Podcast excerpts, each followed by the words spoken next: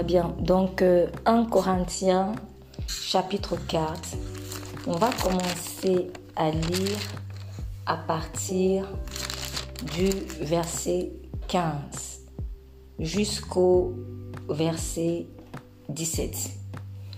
Donc 1 Corinthiens chapitre 4 verset 15 à verset 17. Merci pour la lecture.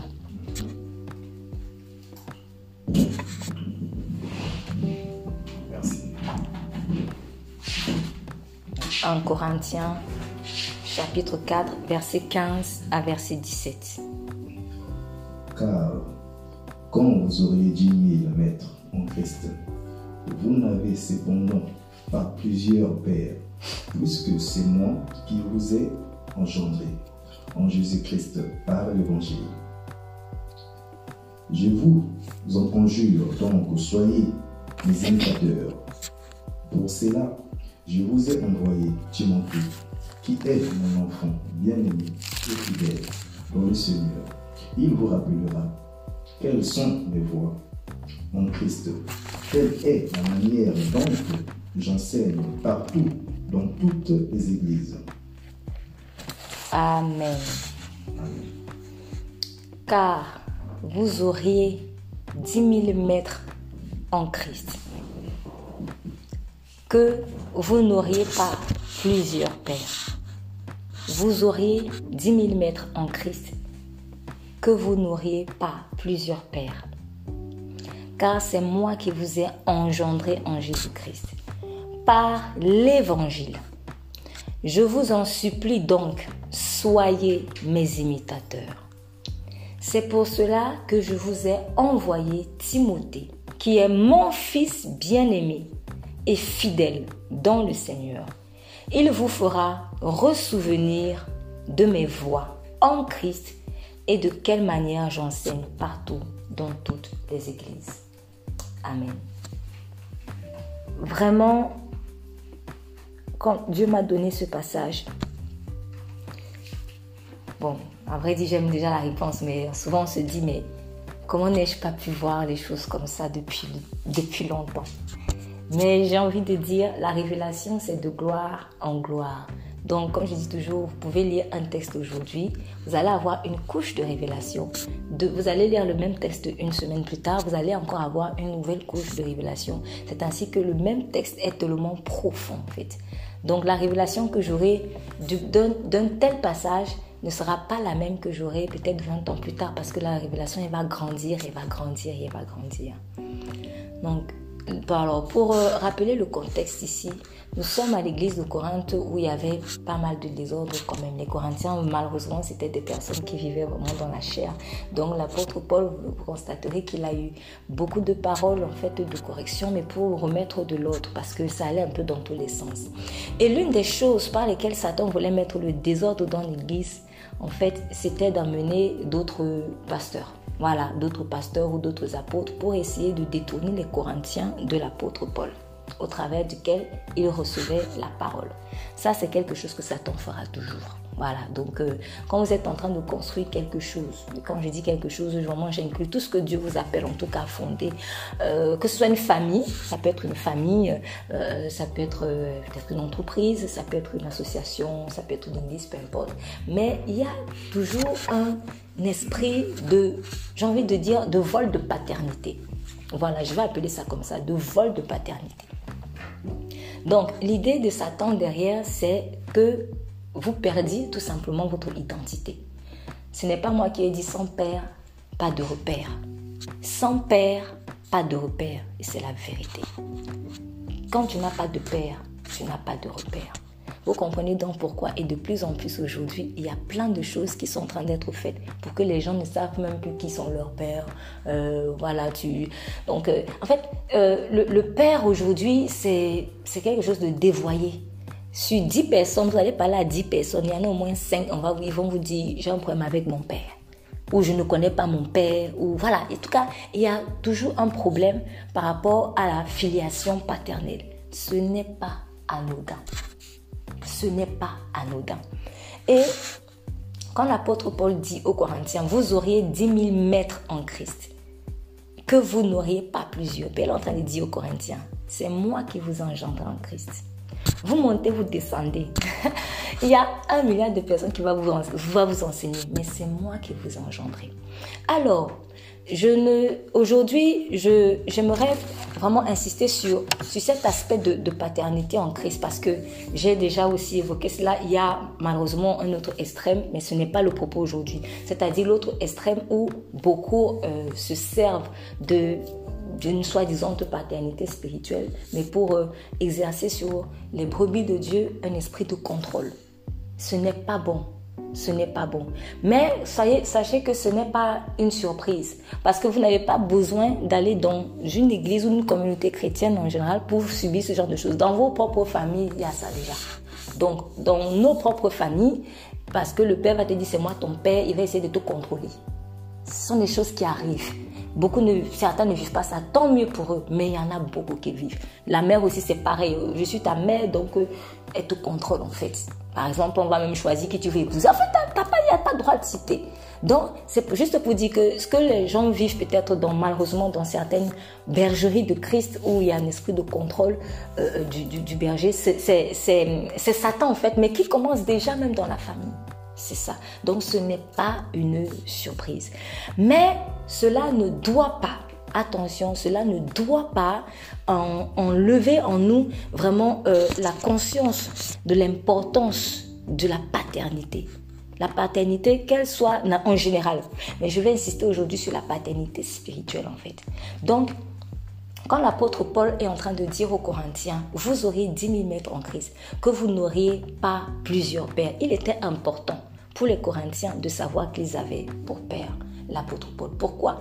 Parce que Dieu utilise beaucoup des éléments de la vie naturelle en fait pour nous expliquer des choses, des réalités spirituelles. De telle sorte que quand je marche dans la révélation d'une d'une vérité spirituelle, je vais automatiquement vivre la même chose dans le naturel. Je donne un exemple très simple. Si je suis fidèle avec Dieu, je vais être fidèle avec les gens. C'est comme ça. C'est tout. Donc, souvent, on cherche, on veut que la personne soit absolument fidèle. Oui, il m'a abandonné et tout. Mais il faut pas être étonné si la personne, même avec Dieu, n'est pas fidèle. Il faut pas t'attendre à ce qu'elle soit fidèle à toi. Parce que si Dieu qui est parfait, telle personne est infidèle avec lui. Toi qui es imparfait, tu crois que tu vas, tu ça va commencer comment qu'il va être fidèle avec toi? Donc, tout part de Dieu. De, la, de telle sorte que tu vas voir aussi la fidélité d'une personne euh, euh, tu, peux jauger la fidélité euh, d'une personne par rapport à Dieu en regardant comment elle est fidèle aussi avec les autres. C'est ça. Ce qui veut dire que Là où les Corinthiens essayaient déjà de se détourner de l'apôtre Paul là, pour aller peut-être suivre d'autres enseignements ou d'autres choses qui arrangeaient plus leur chair. Parce que souvent c'est ça.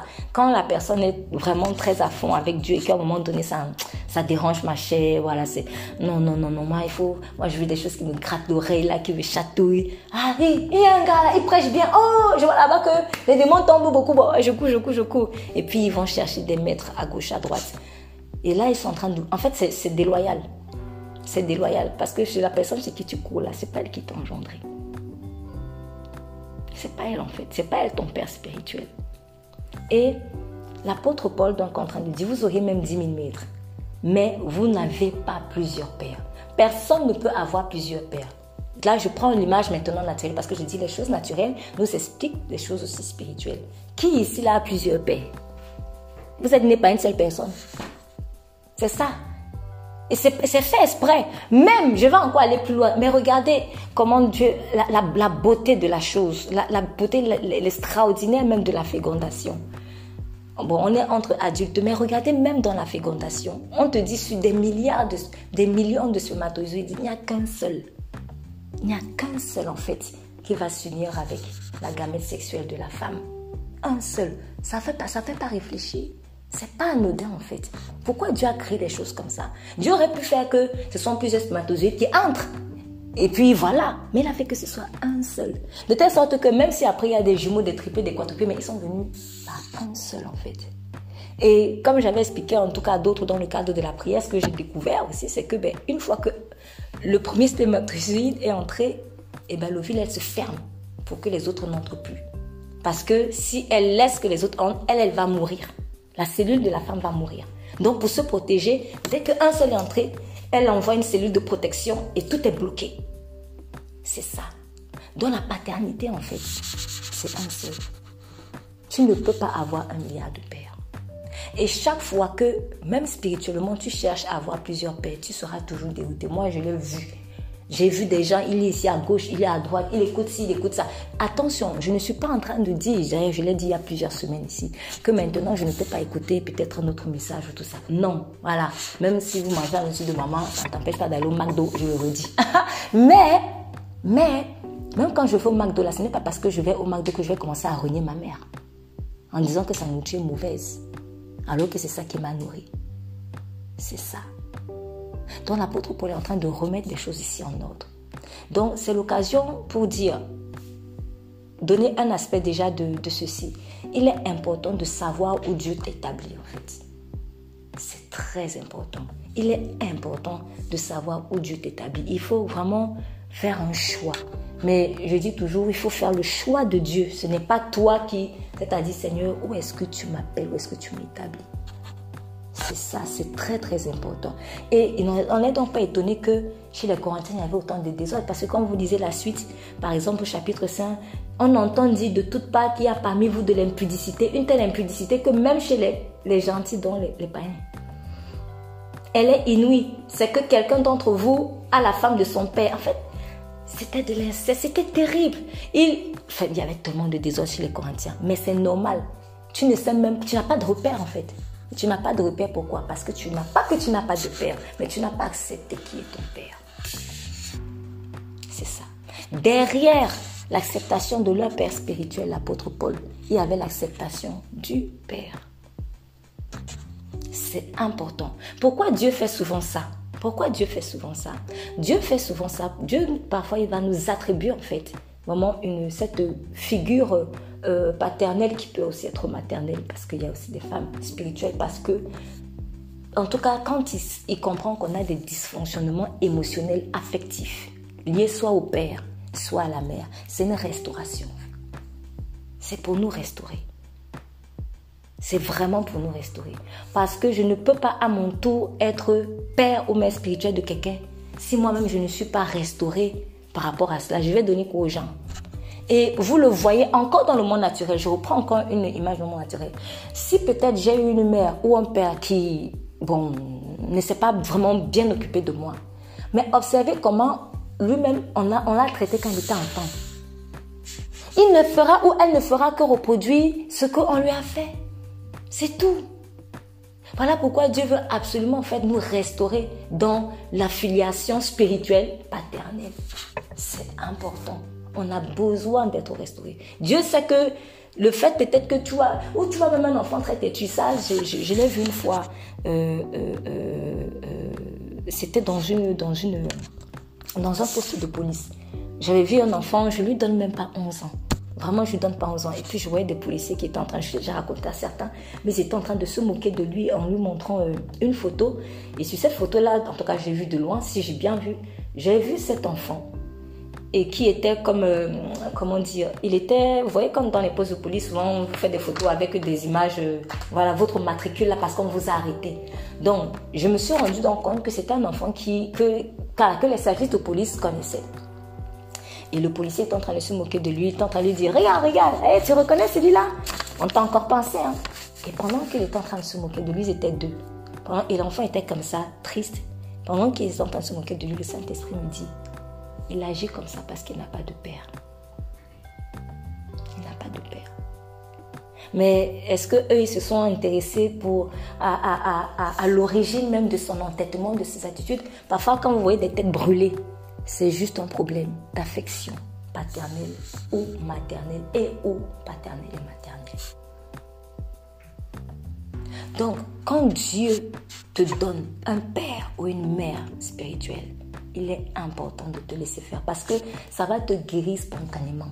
Tu vas même, en fait, tu vas commencer à marcher. Parfois, tu vas pas te rendre compte au début, mais c'est quelques temps, quelques mois, quelques années plus tard, selon voilà les, les uns les autres, tu vas te rendre compte que tu ne fais plus ci, tu ne fais plus ça. Bref, tu n'as plus certains dysfonctionnements qui avaient pour origine le défaut d'affection paternelle ou maternelle.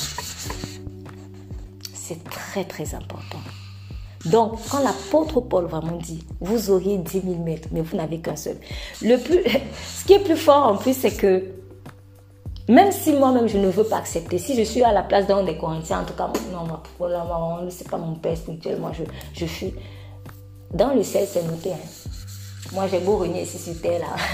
Mais dans le ciel, le Seigneur a noté apôtre Paul, tel, fils spirituel, peut-être Timothée, tout ça. C'est. C'est déjà noté. Donc, à quoi ça me sert en fait de fuir ou de. Voilà, ça ne sert à rien.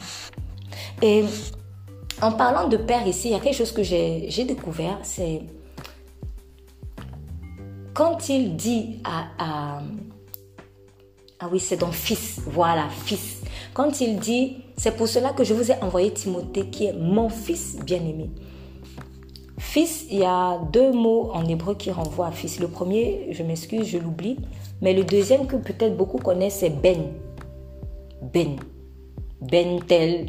Bon, c'est pas peut-être. Euh, c'est un mauvais souvenir pour beaucoup, peut-être Ben Laden, donc fils de Laden. Ben tel, c'est le fils de tel. C'est ça en fait. Mais Ben, dans, un autre sens, au sens figuré, en fait, signifie établi. Celui qui établit. Et quand j'ai vu en fait cette signification, cela m'a rappelé Jérémie 1. Quand tu étais dans le sein de ta mère, quand je te formais, je t'avais établi. Et j'ai donc compris ceci. Le Père, c'est celui qui t'établit en fait. C'est pour cela que quand tu es dans la route vers ton couronnement ou vers euh, ta destinée, Satan va toujours essayer de faire des choses pour t'établir lui, afin que l'établissement revienne à lui. Et c'est donc malheureusement ce que certains serviteurs aussi ou servants de Dieu, l'erreur peut-être qu'ils font quand maintenant ils laissent l'esprit de contrôle les, les saisir, ce n'est plus Dieu au travers d'eux qui veut établir quelqu'un, mais c'est maintenant Satan. Parce que ça peut être la même personne, hein, mais par quel esprit l'animer? C'est tout en fait. Donc, Dieu peut même vraiment me connecter avec quelqu'un et, et, et, vouloir que c'est cette personne qui peut-être m'établisse dans tel ministère ou dans tel, voilà, par, quand je dis établisse vraiment par, euh, par euh, une consécration particulière, peut-être une onction d'huile, quelque chose comme ça. Mais l'essentiel, c'est que ce soit l'Esprit de Dieu qui soit derrière. Ce que Satan va faire souvent, c'est qu'il va essayer donc d'attaquer la personne, le serviteur, la servante de Dieu, pour que maintenant, cette personne soit sous le contrôle de Satan, de telle sorte que ce n'est plus Dieu qui va établir, mais c'est Satan qui établit. C'est comme ça donc que vient l'esprit de contrôle dans l'église. Ce n'est pas en fait que la personne, je ne sais pas où en soi est vraiment mauvaise, mais si elle a des portes ouvertes ou si elle n'est pas vigilante, elle va à un moment donné se laisser peut-être euh, euh, contrôler par Satan, elle ne se rend même pas compte. Après, vient te verser l'huile et tout ça.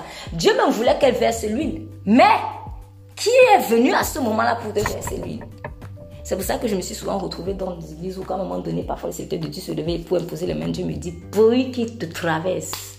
Je m'étais à prier qu'il me traverse. Effectivement, dès qu'il venait à mon rang, il me traversait. Parce qu'en fait, la personne n'était plus animée par le Saint-Esprit. Ce sont des choses qui arrivent et de plus en plus aujourd'hui, malheureusement. Mais cela ne veut pas dire maintenant que je dois marcher dans un esprit de méfiance. J'ai peur de tout. Non. Là où Dieu t'a envoyé, sache que il sait pourquoi. Et c'est important d'accepter ça. C'est très très important d'accepter ça. Donc, il dit, alors quel est l'intérêt vraiment de, de cette filiation spirituelle? L'intérêt de cette filiation spirituelle, c'est qu'elle est vraiment un canal de transmission de l'onction. Elle est un canal de transmission de l'onction. Alors, quand je parle de l'onction, parce que beaucoup, quand on dit onction, ils voient que la puissance. Mais en fait, l'onction, c'est, pour ma part en tout cas, elle est plus large que ça. C'est même un caractère en fait. Derrière l'onction, il y a même le caractère. Ta personnalité, Dieu a donné à chacun des personnalités différentes, mais par rapport à des appels aussi spécifiques que nous avons. Donc, quand il dit, je vous en supplie donc, soyez mes imitateurs, c'est parce que vous êtes mes fils l'esprit que je peux vous dire, soyez mes imitateurs. Ce n'est que à ton fils que tu peux dire, ou à ta fille que tu peux dire, imite-moi. Parce que la fille, le, rapport fils-père, c'est quoi? Le but, c'est que le fils ou la fille imite le père. C'est tout. C'est pour ça que Jésus a dit dans Jean, je ne fais que ce que j'ai vu le Père. Ce n'est que ça. C'est tout. En fait, tu ne crées rien. On n'est pas là pour créer quelque chose. Et c'est donc ça le repos en fait. Quand Dieu dit mais sois dans mon repos, tu es toujours, on se dit toujours mais Seigneur, mais je vais faire comment Tu n'as pas à réfléchir 4000 fois de midi à 14 heures. Vois comment je fais, imite seulement. C'est tout. Maintenant à moi d'avoir les yeux ouverts. C'est ça. Donc l'intérêt entre de, de cette relation, de cette filiation spirituelle, c'est que je vais grandir seulement en imitant. Ah, le Père a fait ceci, je fais. Ah, le Père a fait ceci, je fais. Voyez comment on fait avec les enfants. Les enfants reproduiront ce que vous faites. On voit souvent quand même quand on prie en langue là, les enfants ils regardent, ils ne comprennent pas et puis se mettent aussi à taper la bouche.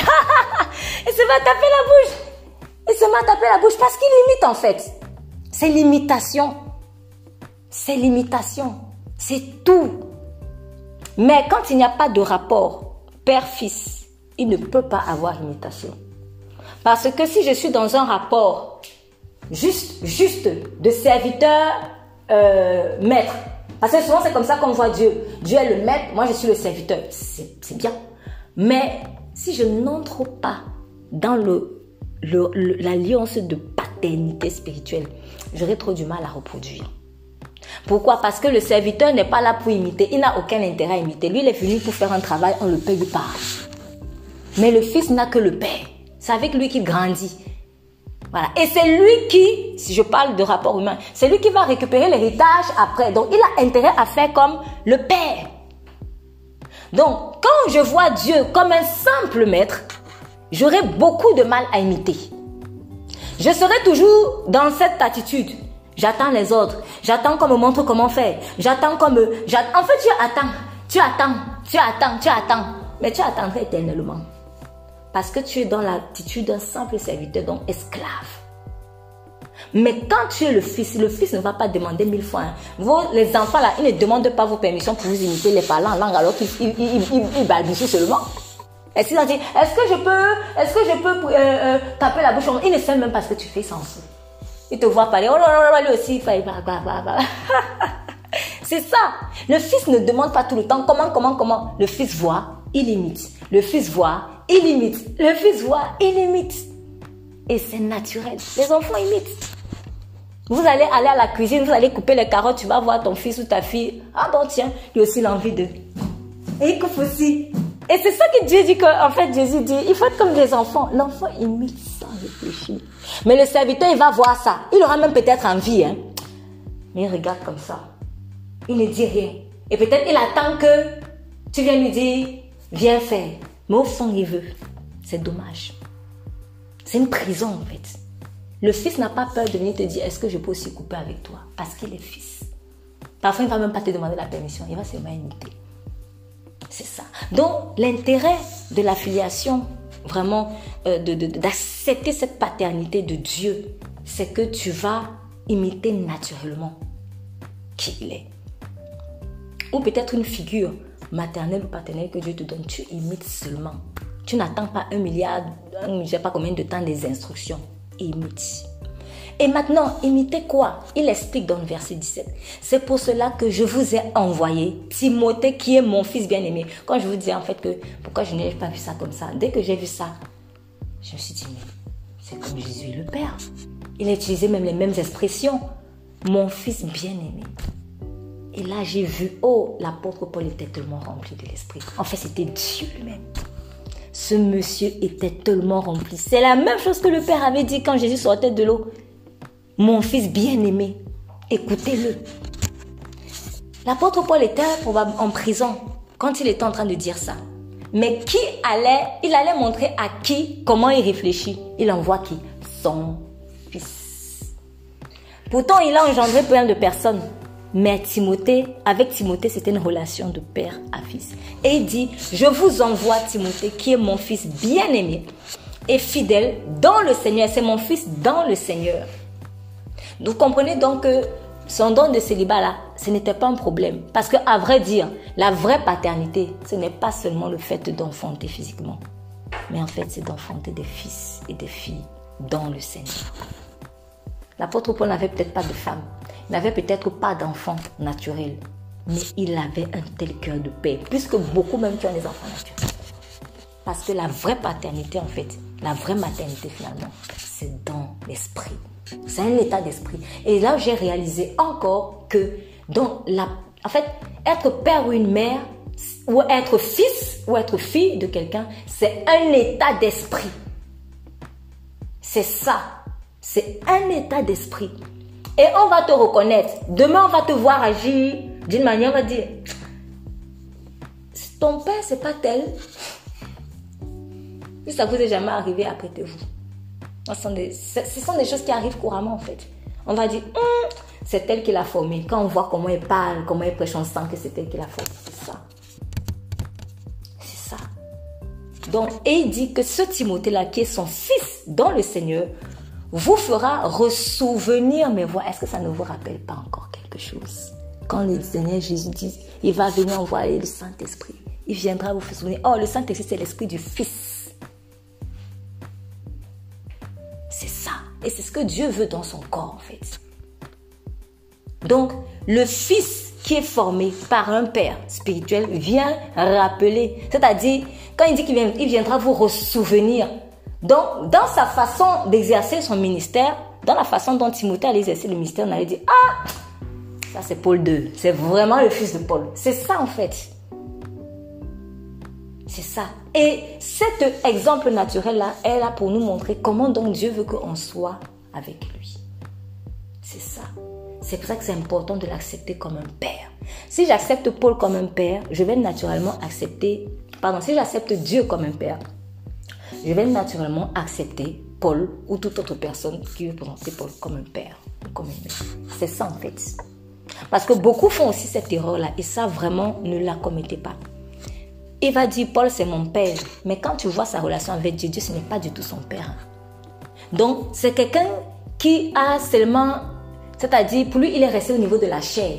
Il s'accroche, il s'accroche à toi, il s'accroche à toi, oui, en tant que serviteur, servant de Dieu.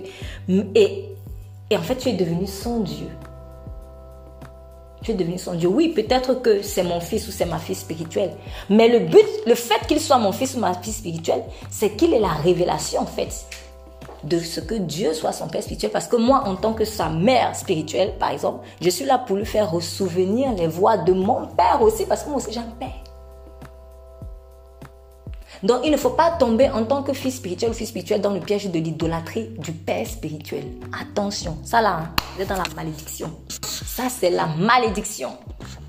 Ça c'est la malédiction. Mais quelqu'un vraiment de comment dire, j'ai eu envie de dire d'équilibré, mais je ne sais pas si c'est le bon mot.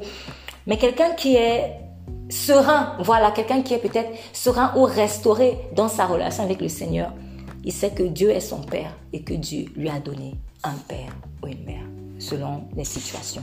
Dans la mesure où c'est son cas, parce que j'ai déjà évoqué, il y a des cas particuliers comme des Élie. Voilà. Donc euh, lui, je ne sais pas qui était son père, ou Daniel n'avait peut-être pas forcément de père là où il était à Babylone, etc.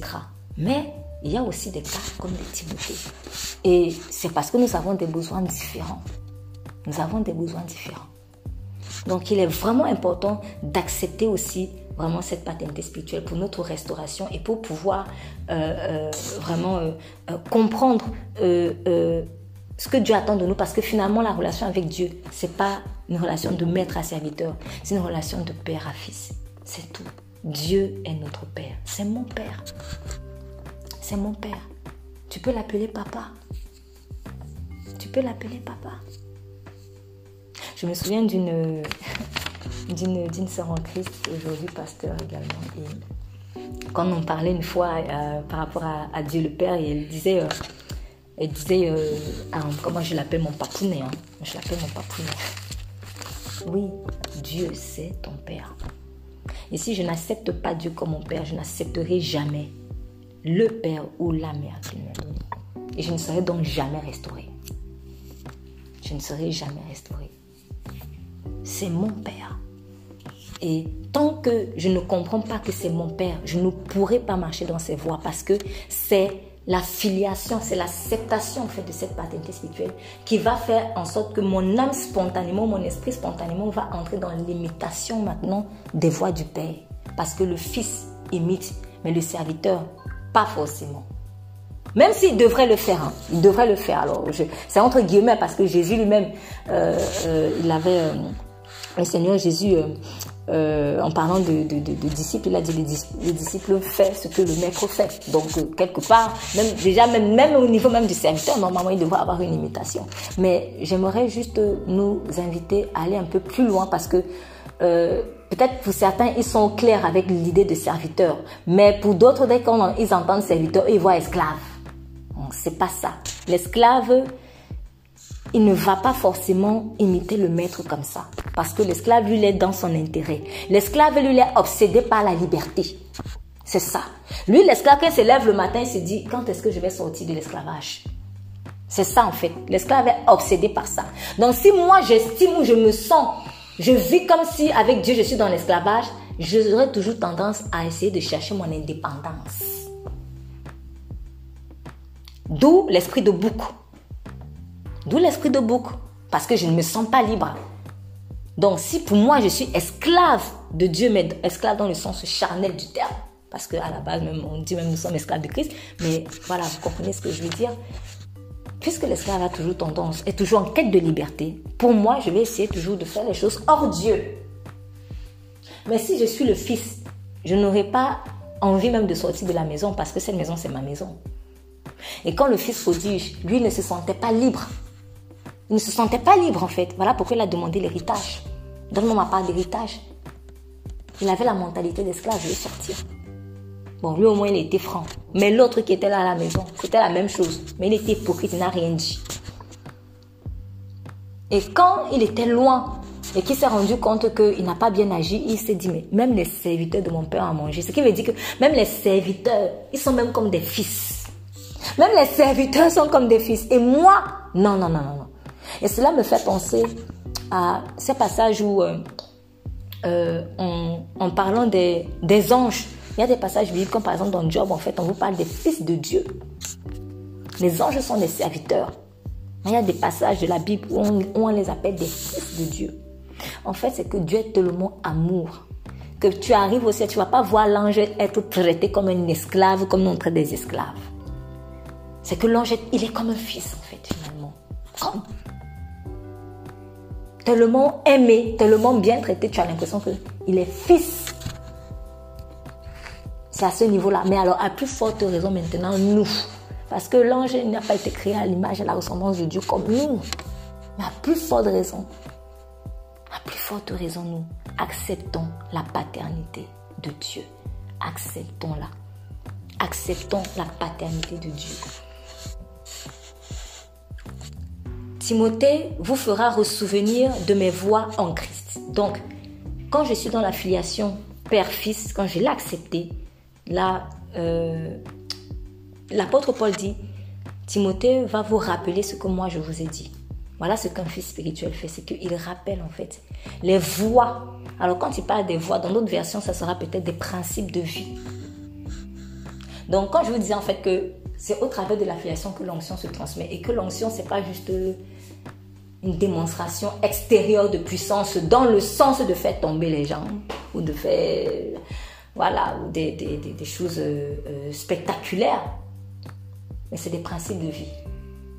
Ce sont des valeurs. C'est ça. Ce sont des valeurs. Des choses même parfois très simples. À quelle heure je me lève, qu'est-ce que je mange, mon alimentation, comment je m'habille, des choses très simples, comment je parle aux gens, voilà mon intégrité, c'est ça en fait. Il vous fera ressouvenir mes voix en Christ, mes principes de vie. Donc le fils spirituel va avoir presque le même caractère que le père spirituel en fait. Et de quelle manière j'enseigne?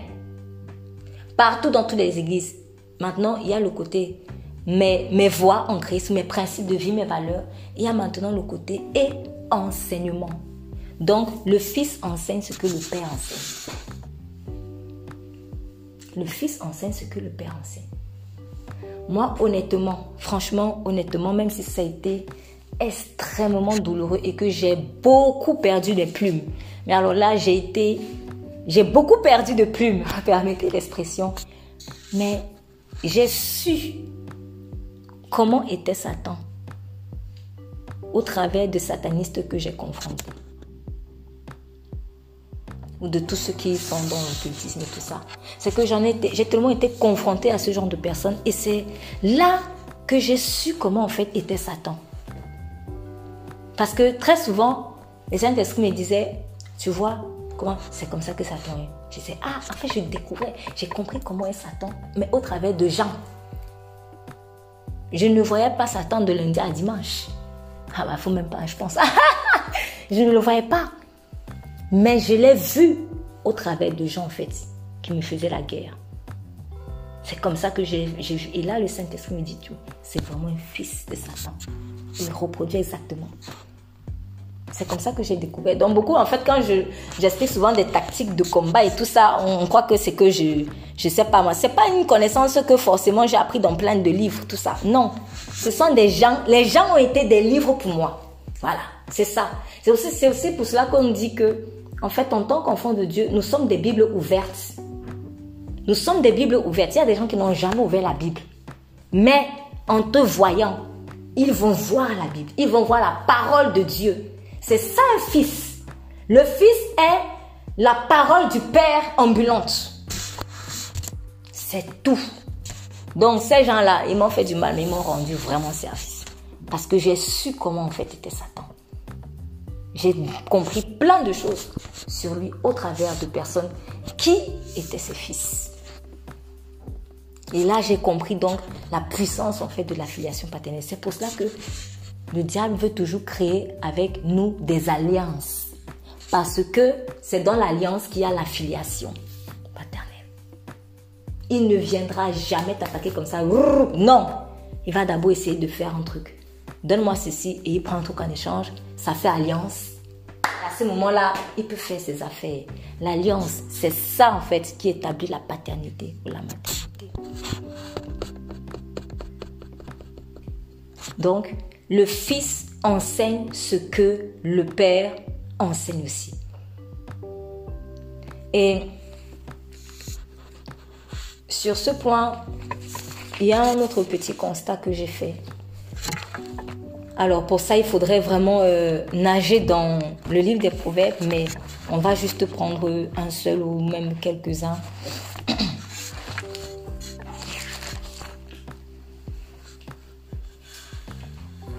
Nous allons par exemple, euh, allez, on va aller par exemple au proverbe 1. On commence par le proverbe 1. Si vous avez l'habitude de lire le livre des proverbes, vous allez constater qu'il y a une expression qui revient beaucoup. Mon fils. Ça revient beaucoup. Essayez de faire cet exercice et comptez le nombre de fois en fait que cette expression revient dans le livre des proverbes. Mon fils. Est-ce que quelqu'un peut aider peut l'aider, s'il vous plaît, à retrouver le livre. Donc, mon fils. Proverbe chapitre 1. Mon fils, verset 8, je vais directement verset 8. Mon fils, écoute l'instruction de ton père et n'abandonne point l'enseignement de ta mère. Alors, pour vous, euh, pour euh, revenir sur euh, filiation naturelle comme reflet de filiation spirituelle avec Dieu, le livre de Proverbes a été écrit essentiellement par le roi Salomon on le sait. Bon, par quelques autres personnes ici, mais essentiellement par le roi Salomon. Et c'est lui qui est en train de parler. Et il dit, d'ailleurs, par exemple, le proverbe premier, on dit proverbe de Salomon, fils de David, roi d'Israël. Il donne le but de, de, cette écriture pour faire connaître la sagesse et l'instruction, pour faire comprendre les discours et l'intelligence. Maintenant, quand il écrit mon fils, écoute l'instruction de ton père et n'abandonne point l'enseignement de ta mère. Qui est en train de parler On sait que c'est Dieu qui a inspiré, mais c'est un homme qui parle à quelqu'un d'autre. C'est un homme qui parle à quelqu'un d'autre en fait. C'est un homme qui parle à quelqu'un d'autre.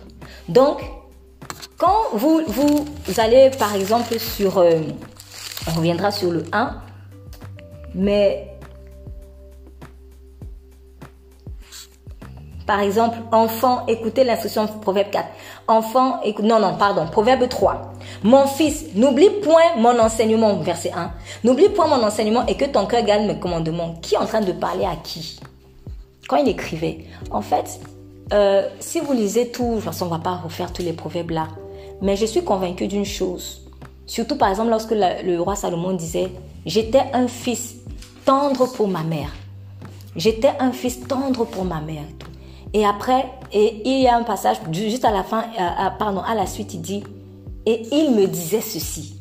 Tac, tac, tac, tac, tac, tac, tac, tac, tac. Salomon écoutait beaucoup les instructions de son père.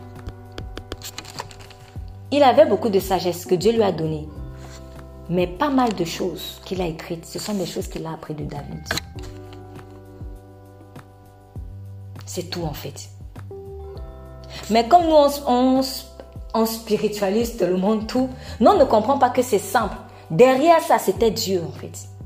Derrière ça, c'était Dieu. David a enseigné des choses à Salomon. Salomon les a écoutés. Et visiblement, il a aussi reçu des choses de sa mère. Bathsheba. Quand il dit j'étais un fils tendre et unique de ma mère. Donc là, je me suis dit, peut-être Bathsheba n'avait pas peut-être d'autres enfants. Mais c'était quelqu'un qui écoutait en fait ses parents. Les proverbes que vous disiez là, c'est Bathsheba et David. En bonne partie. Naturel. Mais derrière ça, c'était Dieu. C'est aussi pour cela que Dieu dit honore ton père et ta mère. Parce qu'en principe, si le père aussi et la mère eux-mêmes honorent vraiment Dieu, ça va couler. Donc, ce qu'eux, ils vont te dire, ça va descendre au Dieu. Bon, après, parfois, c'est pas le cas. Mais bon, c'est pas non plus une raison pour les déshonorer. Mais dans l'idéal, en tout cas, dans l'idéal des choses, Dieu communique aux parents au père ou à la mère ce que lui-même va communiquer à ses enfants. Il le dit à mille et une reprises, comme on lisait à partir de la jeunesse, Deutéronome, Lévitique et autres. Et tu l'enseigneras à tes enfants. Ce que je te dis, et tu l'enseigneras à tes enfants, afin que quand tes enfants vont demander, tu leur diras, etc. Parce qu'il est tellement, Dieu tient tellement à cette transmission aux enfants. Même à, Moïse, à Moïse, là j'ai parlé d'enfants naturels, mais pour les enfants spirituels c'est la même chose. Quand il, a dit à Moïse, je t'enseignerai ce que tu leur enseigneras mon peuple. C'est ça. Donc, le, livre des Proverbes, en fait, c'est finalement, c'est une histoire de famille. C'est ça, c'est une histoire de famille. Salomon n'a fait que exposer ce que lui-même il a appris de David. David a été un père naturel, mais il était un père spirituel, en fait, finalement aussi, pour Salomon. Il était vraiment un père spirituel. Et sa mère Bathsheba lui aussi communiquait plein de choses. Et je soupçonne, euh, après je ne sais pas si c'était forcément la mère de Salomon à ce moment-là, mais quand nous avons par exemple dans le proverbe 31, qui parle de la femme vertueuse, voilà, donc là il s'agit de, alors je ne sais pas si c'est, on dit parole du roi Lemuel, sentence par lesquelles, alors non, je vais plutôt laisser quelqu'un lire, parce que je préfère que ce soit une autre personne qui lise. Proverbe 31, verset 1 à, 2. D'abord, juste verset 1 et 2. Parole du roi Lémuel, sentence par lesquelles sa mère l'instruit. Que te dirais-je, mon fils? Que te dirais-je, fils de mes entrailles? Que te dirais-je, mon fils, objet de mes voeux? Amen. Amen. Parole du roi Lémuel, sentence comment? Par lesquelles sa mère l'instruisit. Donc tout ce que vous voyez dans le reste là. Ce n'est pas quelqu'un qui allait s'asseoir comme ça et puis boum, euh, c'est tombé. Non, c'est une instruction d'une maman. C'est l'instruction d'une maman. La femme vertueuse que vous voyez là, c'est une maman qui a montré à son fils comment doit être vraiment une femme afin qu'il ne se gare pas. On a tellement, en fait, on, euh, je ne sais pas même si le mot est correct, mais quand je dis spiritualiser, c'est-à-dire que nous on croit que euh, je sais pas moi, Dieu est là, et puis Dieu veut faire ça pour te, pour te bénir, et puis on, on fait seulement ça. on veut sauter. Non. Dieu passe par un canal. Il faut accepter le canal. Nous, nous sommes, chaque jour, on est là, on bénit. Oui, femme vertueuse, femme vertueuse, mais ça là, c'est une maman qui a instruit son fils. Donc, tu es en train de recevoir l'instruction de quelqu'un qui a été qui a écouté ce que sa maman lui a dit. Et comment moi je vais négliger le rapport de filiation? Non, ça vient de Dieu. Ça vient de Dieu. C'est pas la magie. Ce qui me plaît avec Dieu, c'est que même quand il veut nous bénir, il passe par des choses simples et très souvent naturelles en fait. Tu vas même prier, Seigneur, oui, euh, tu pries même peut-être pour, euh, pour une guérison. Il, va, il peut te guérir vraiment miraculeusement. Mais parfois, il va t'inspirer un remède naturel. Ah, ça, il m'a fait ça plein de fois. Et nous, on croit que tout, ça va, on va toujours sauter les moyens naturels. Non. Mais qui a créé cette nature? C'est lui-même. Les lois naturelles par lesquelles nous fonctionnons, c'est lui qui les a créées. Donc, Proverbe 31 qu'on lit là, c'est une maman qui instruit son enfant. Et lui, il a recopié les instructions de sa maman. Donc, on est en train de lire les instructions d'une femme qui avait la crainte de Dieu. Donc, qui mieux qu'une femme qui a la crainte de Dieu peut te dire comment une femme vertueuse est? C'est ça. Et elle dit donc à son fils, elle dit à son fils, ne livre pas ta force aux femmes ni tes voix à celles qui perdent les rois. Donc, là, on voit vraiment une femme dont le fils est roi. Et elle est en train de lui, lui montrer comment tu vas bien gouverner, en fait. Ce n'est pas au roi moelles, ce n'est pas au roi de boire le vin. Ce n'est pas au prince de boire la boisson forte, de peur qu'ayant bu, il n'oublie ce qui est ordonné et qu'il ne méconnaisse le droit de tous les pauvres affligés. Donc, normalement, le roi doit s'occuper des démunis. Elle est en train de dire, mon fils, si tu fais ça, tu ne pourras même plus t'occuper de ceux qui sont affligés. Tu ne pourras plus vraiment régner. C'est ça une vraie maman en fait. Une maman est préoccupée par les intérêts de son fils. Elle, si son fils est roi, cette maman-là est préoccupée par le peuple. Et je ne parle pas de mère sous forme d'Atali. Je ne sais pas si vous connaissez Atali, mais euh, la, euh, qui était euh, la maman de, du roi, pardon, l'épouse de Joram. L'épouse de Joram, si mes souvenirs sont bons. Et en fait, il est écrit qu'elle donnait de mauvais conseils à son fils. voilà. D'ailleurs, elle-même, elle avait grandi dans la famille d'Akab, qui était aussi une famille, pardon, rebelle à Dieu. Et en fait, Atali, quand son fils a été tué, le roi en place a été tué, Atali a fait tuer tous les petits, ses petits-fils, afin que personne ne vienne prendre la place de son père légitimement. Donc, il y a aussi malheureusement des mères qui sont là en concurrence avec leurs enfants. Je ne parle pas de celles-là. Mais ce n'est pas parce qu'il y a des mauvais exemples qu'on va maintenant fuir le respect en fait de recevoir les instructions par un père ou par une mère spirituelle en particulier. Parce que, comme j'ai parlé de David, David a, en fait, si David a pu donner ses conseils à, Salomon, vous voyez, ce sont des conseils, en fait, qui t'aident à être intègre avec Dieu. Donc, un vrai père, ou alors un bon père, ou une bonne mère naturelle, doit être ton père ou ta mère spirituelle, ton premier même d'abord. Peut-être Dieu peut t'en donner un autre. Ça arrive, par exemple. Timothée, il avait aussi une mère une grand-mère. Et l'apôtre Paul leur rend ce bon témoignage. Il leur dit la foi qui était dans ta grand-mère Eunice et dans ta, euh, pardon, la foi qui était dans ta grand-mère et dans ta mère, on la revoit chez toi. Donc, Timothée a grandi en fait dans la foi. Sa grand-mère et sa mère lui, lui avaient inculqué en fait les valeurs de la foi. Ça c'est bien. Mais après, Paul, à un moment donné, a pris la relève. Donc Dieu peut te donner un autre père spirituel en particulier.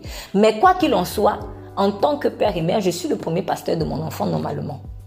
Voilà, c'est moi qui va voir tous les jours à la maison. C'est ça.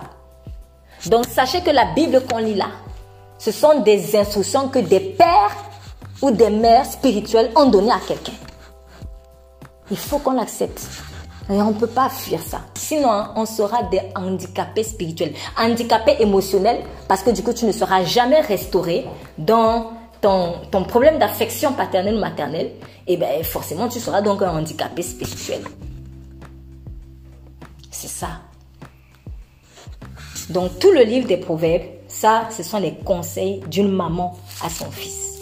Ce sont les conseils d'une maman à son fils. Donc, quand vous revenez, donc, euh, si je reviens encore, Proverbe 2, mon fils, Proverbe 2, verset 1, encore, mon fils, si tu reçois mes paroles et que tu conserves avec toi mes commandements, tellement que ton oreille euh, attentive, tu rends ton oreille attentive à la sagesse et que tu inclines ton cœur à l'intelligence, si tu appelles à toi la prudence et si tu adresses ta voix à l'intelligence, si tu la cherches comme de l'argent et si tu la recherches soigneusement comme un trésor, alors tu comprendras la crainte de l'éternel et tu trouveras la connaissance de Dieu. Car l'éternel donne la sagesse de sa bouche, procède la connaissance et l'intelligence.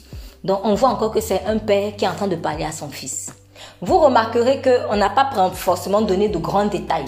mais c'est pour que tout le monde puisse s'y retrouver. Voilà. Quoi qu'il en soit, Proverbe 2, c'est un père qui a parlé à son fils. Et le fils a retranscrit aussi. Bon, après, euh, pour ce qui est de Salomon, malheureusement, à la fin de sa vie, ça n'a pas été trop ça. Mais bon, nous, on garde au moins euh, ce que nous, on peut copier. Proverbe 3, remarquez comment, bon, on vient déjà de le dire, il me semble. Proverbe 3, verset 1. Mon fils, n'oublie pas mon enseignement. Plein de proverbes commencent comme ça. Même si ça ne commence pas comme ça, vous allez voir dans un des versets à l'intérieur, on dit encore, mon fils fait ceci. Tous les proverbes, c'est que les instructions d'un père ou d'une mère. Mon fils, n'oublie pas mon enseignement. Et c'est presque toujours les mêmes choses. N'oublie pas mon enseignement. Pourquoi? Parce que c'est dans la filiation que l'enseignement vient. Mon fils, n'oublie pas mon enseignement et que ton cœur garde mes commandements car ils t'apporteront de longs jours et des années de vie et la prospérité. Je peux encore m'amuser à faire. Proverbe 4. Enfants, écoutez l'instruction de votre Père et soyez attentifs pour connaître la prudence. Un grand-père qui parle. La Bible, c'est une question de père, fils, mère, fille. C'est ça en fait. C'est une question de filiation paternelle en l'occurrence. Proverbe 5. Mon fils, sois attentif à ma sagesse. Incline ton oreille à ma prudence. Franchement, on peut s'amuser à faire ça tout le temps. Tous les proverbes, c'est ça. Presque tous. Mon fils, sois attentif. Proverbe 6. Mon fils, si tu as cautionné ton prochain, si tu as répondu pour quelqu'un, si tu as enlacé par tes paroles, mais les paroles de ta bouche, tu es pris par les paroles de ta bouche. Mon fils, Fais promptement ceci, dégage-toi, puisque tu es tombé entre les mains de ton prochain. Donc ici, on est en train de parler des serments qu'on fait à la légère. Voilà, donc pour faire une parenthèse, faites attention aux serments que vous faites à la légère, même en rigolant. Je prends un exemple. Ah, euh, ah toi là, tu veux être ma femme. Ah, toi tu ris seulement, au lieu de, de refuser ça. Parce que peut-être c'est un piège. Si c'est quelqu'un qui veut te tendre un piège. Voilà. Ou alors, euh, euh, euh, toi, tu, tu, vas me devoir de l'argent hein, si tu... Non, il y a des paroles, soyez sensibles, mais derrière certaines paroles, même en blaguant, c'est parfois en fait un mauvais esprit qui est en train de vouloir sceller quelque chose avec vous, mais sans que vous ne vous en rendiez compte. Et ça passe par le ludique. Ça passe par le ludique. Donc, ce n'est pas parce que quelque chose est ludique que ce n'est pas spirituel. Il y a des choses qui sont ludiques, mais qui sont très spirituelles. D'ailleurs, les enfants, nos enfants, on les rappe beaucoup par ça. Parfois des dessins animés qu'ils voient, euh, des choses comme ça. Bref, le ludique, les esprits malsains aiment beaucoup passer par le ludique parce qu'avec le ludique, on est moins attentif. Donc, voilà encore, c'est un père qui parle encore. Proverbe 7. Voilà. Mon fils, garde mes paroles et conserve au-dedans de toi mes commandements. Alors, je rappelle, je rappelle que le livre de Proverbes, son but c'est quoi? Au, vers, au Proverbe 1, verset 2, pour faire connaître la sagesse et l'instruction. Donc si tu veux la sagesse, si je veux vraiment marcher par la sagesse, je ne peux pas ne pas accepter la filiation paternelle, ou en tout cas la filiation que Dieu établit. C'est impossible. C'est impossible. Je vais prier mes gosiers à prier longtemps, mais si tu n'acceptes pas ça, tu vas perdre ton temps. Donc, Proverbe 7, mon fils, etc. Alors, dans le Proverbe 8, euh, on ne voit pas forcément ça parce que là, ici, on s'est concentré sur la description de, de la sagesse. Dans le Proverbe 9, pareil. Proverbe 10, Proverbe de Salomon. L'enfant sage réjouit son père, mais l'enfant essentiel le chagrin de sa mère. Donc là, il est encore en train de rappeler l'importance en fait qu'un fils puisse marcher dans la sagesse et comment est-ce que son père lui va répondre à ça? Parce que quand le père lui te donne un enseignement, quand le père te, te, montre des instructions, des principes de vie, en fait à la fin c'est qu'il se réjouisse aussi. Mais qu'est-ce qui va le réjouir C'est que tu vas faire ce qu'il t'a dit. Parce qu'en faisant ce qu'il t'a dit, tu vas devenir sage. C'est tout. Puisque quand tu vas accepter la filiation, tu vas naturellement imiter ce que le Père fait. Et en imitant ce que le Père fait, tu vas naturellement marcher par la sagesse, sans forcer. Et à ce moment-là, le Père, il va se réjouir. En tout cas, quoi qu'il en soit, comme Proverbe 10, on voit encore ici un écho à, la relation, à la, filiation. Alors, Proverbe 11, Là, cette fois-ci, je suis pas allée regarder là-bas, mais bon, là, je vois avec vous. Hein. Euh, proverbe 11, bon, on va sauter. Proverbe 12. on va sauter aussi. Proverbe 13, l'enfant sage écoute l'instruction de son père, mais le moqueur n'écoute point la réprimande. Remarquez à quel point le roi Salomon était attaché à ça. Mais ça ne venait pas de lui-même. Sa sagesse venait de Dieu. Sa sagesse venait de Dieu. Donc s'il a beaucoup insisté comme ça dans le livre de Proverbes par rapport à l'acceptation en fait de cette paternité-là, alors c'est qu'il y a quelque chose. C'est que c'est vraiment le chemin, une condition sine qua non pour être libre. Alors peut-être que, je sais pas. Alors on va, on va s'arrêter là, mais si vous-même vous faites l'exercice, vous verrez que vraiment dans, dans la plupart des proverbes, c'était toujours ça mon fils, mon fils, mon fils, un père, un enfant, père, père, etc. Donc, en tout cas, j'avais vraiment à cœur aujourd'hui, j'avais vraiment à cœur aujourd'hui de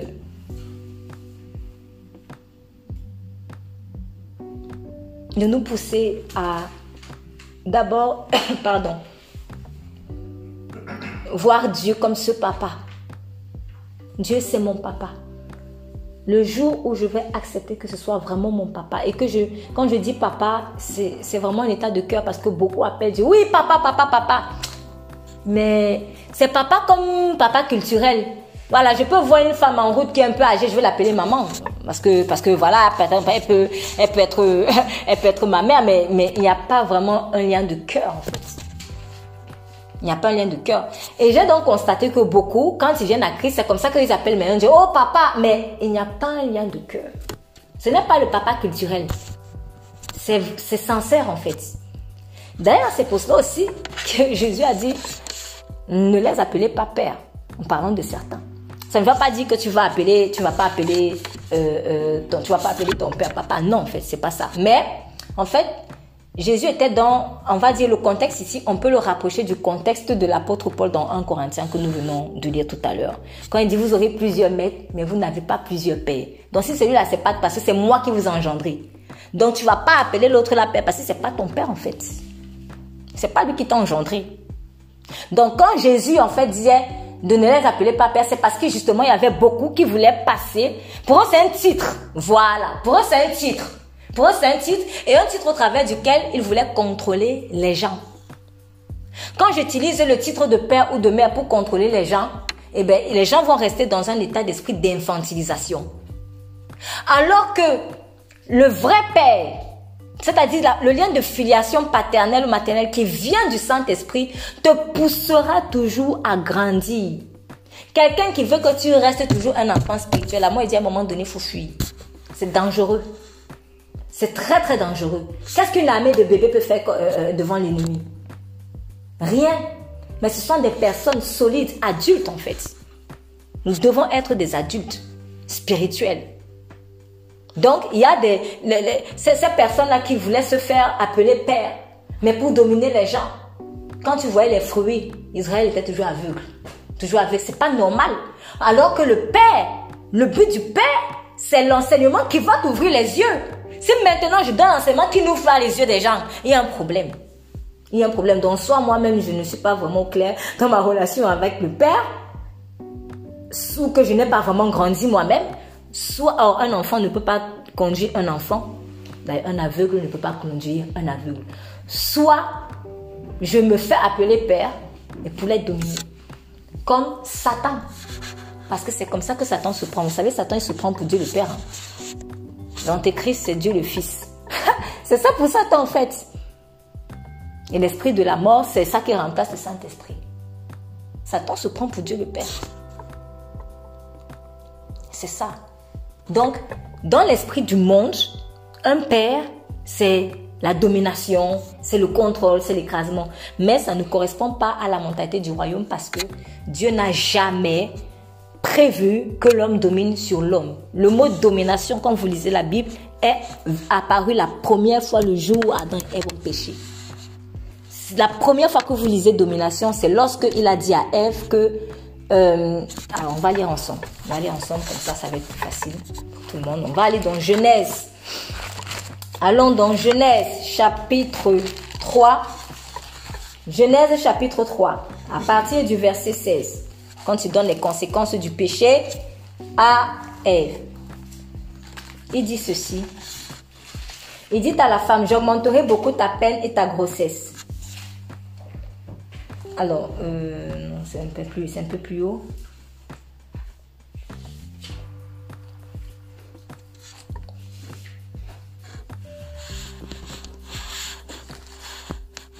Ok, la lecture s'il vous plaît.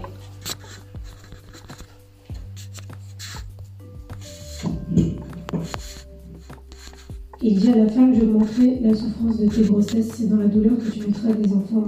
Tes désirs se porteront vers ton mari, mais lui, il dominera sur toi. Amen. Très bien.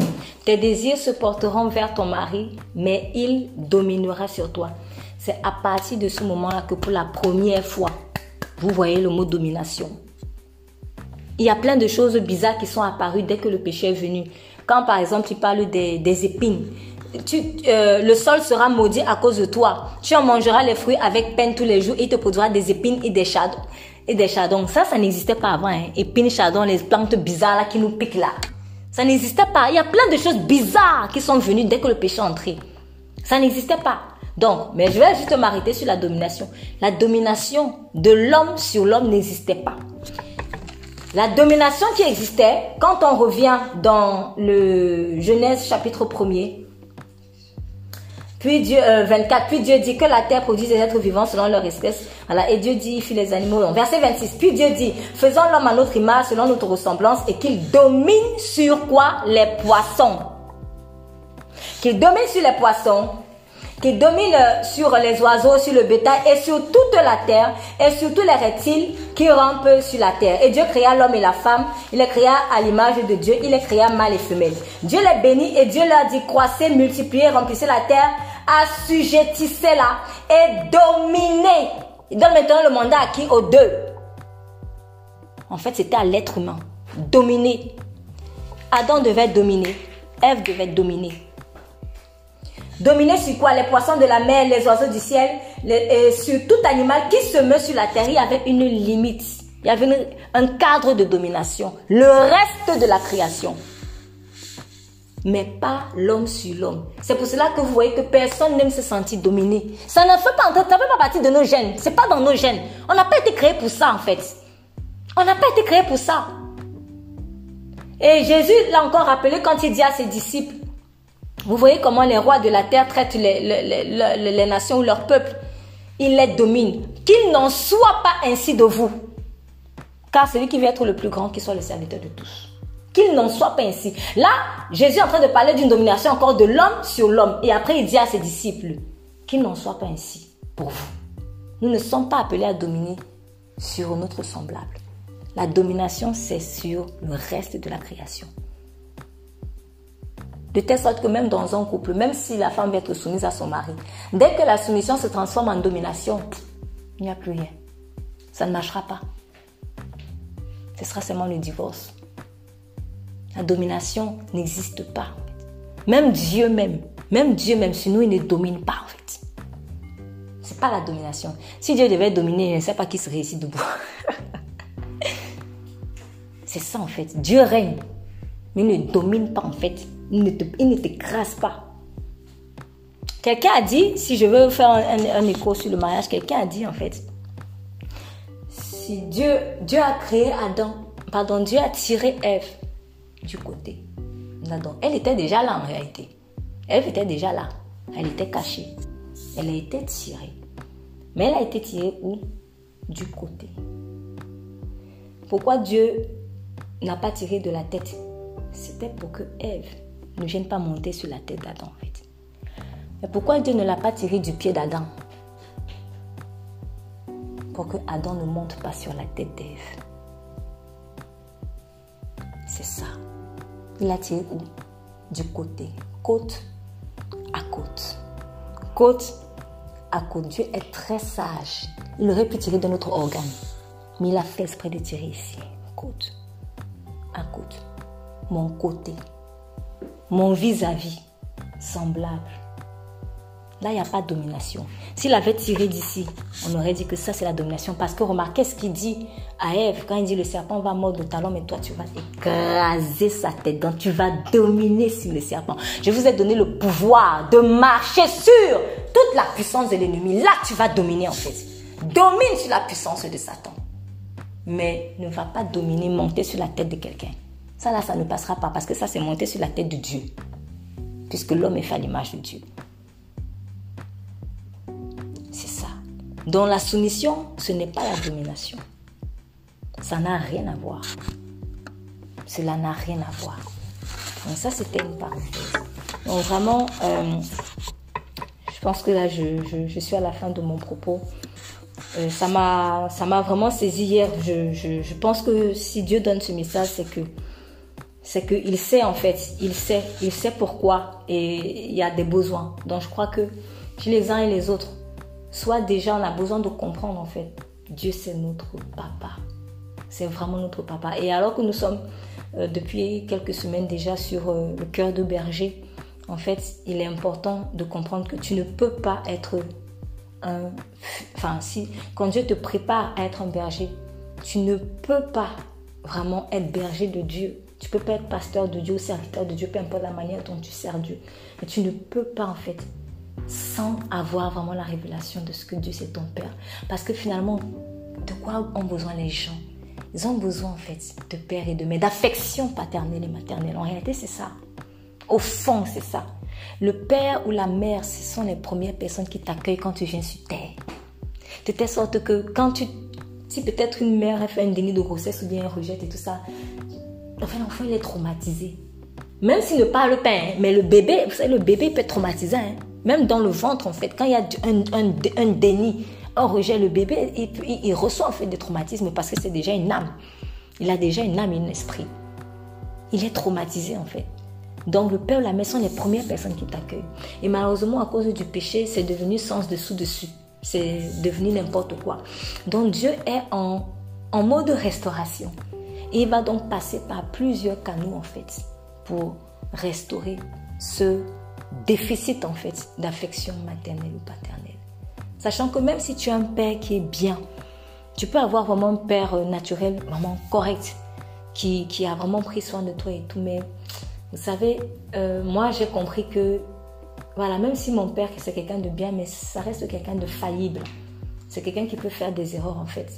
Donc, si moi j'ai eu peut-être la, grâce d'avoir un bon papa, j'aurai toujours besoin à un moment donné de ma vie d'avoir la révélation de Dieu comme mon Père. J'aurai vraiment besoin. Parce que si je n'ai pas cette révélation-là, le jour où mon Père va peut-être partir, ma vie va chuter. Ce Père que j'aime beaucoup, qui m'a beaucoup aidé, ma vie va chuter. Mais si Dieu, si j'ai cette révélation en fait, que Dieu est vraiment mon Père, même si mon père un jour part, peut-être parce qu'il décède ou parce que peu importe, un jour il a fait une erreur. Dieu, en fait, il restera toujours mon soutien. Je ne vais pas chuter parce que Dieu va me tenir. C'est ça, cette révélation de ce que, de toute manière, oui, j'ai peut-être perdu un père naturel, mais je sais que j'ai un père là-haut. Donc Dieu passe par plusieurs voies et moyens pour te montrer qu'il est vraiment ton père, en fait. Et souvent, pour donc revenir sur un Corinthien, souvent au travers aussi de personnes travers de personnes et il faut vraiment l'accepter. C'est pour notre bien. Que cela soit notre partage. Père, dans le nom puissant de ton Fils Jésus, je veux vraiment te dire merci pour ta parole. Tu es notre Père. Tu es vraiment notre Père. Et Jésus, tu es venu, tu es venu nous montrer le Père parce que tu as dit, euh, tu as dit à Philippe, mais tu m'as vu quand il a dit montre-nous le Père. Il a dit, mais je suis tous les jours avec vous, vous ne me voyez pas. Parce que c'était toi en fait qui reflétait le Père. Cela veut dire que tout fils est là pour montrer en fait aux gens comment sont leurs pères. Tout fils est là pour montrer aux gens comment est son Père. Je prie donc d'abord pour que nous t'acceptions, Seigneur, tous comme le véritable Père. Oui, parce que c'est ça que tu es, notre Père.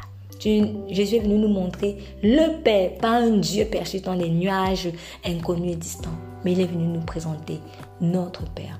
Je prie également Seigneur, à l'image de l'apôtre Paul et Timothée, pour l'acceptation, Seigneur, vraiment, de cette paternité euh, euh, spirituelle sur le plan euh, dans, nos rapports, Seigneur, les uns avec les autres, dans le corps de Christ, que celui à qui, Seigneur, tu as donné un père ou une mère dans le Seigneur, qu'il puisse l'accepter sans vraiment être rebelle. Que vraiment les esprits d'orphelins, c'est-à-dire cette tendance à toujours penser que je suis seul, je suis rejeté, tout ça, que cela disparaisse. Je prie également vraiment pour toute personne qui écoute ce message et qui peut-être reconnaît qu'il n'a pas été un bon père ou une bonne mère euh, spirituelle ou autre. Père, que cette personne puisse se repentir et que tu la restaures également. Que toute la gloire te soit rendue. Nous avons prié dans le nom puissant de Jésus-Christ. Amen, amen, amen.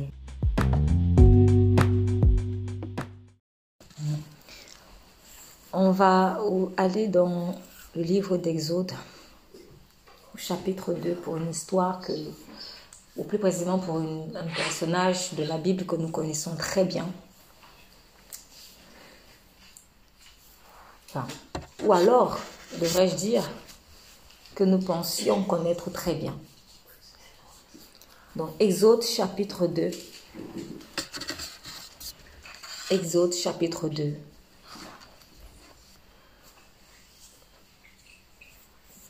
Exode chapitre 2. On va faire une lecture, donc on va faire lecture de tout le chapitre. Une personne, une première personne, par exemple, du verset 1 au verset 13. Et puis une autre personne du verset 14 au verset 25, s'il vous plaît. Avec. Euh,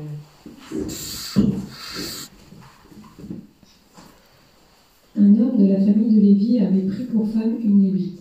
Cette femme fut enceinte et mit au monde un fils. Elle vit qu'il était beau et le cacha pendant trois mois.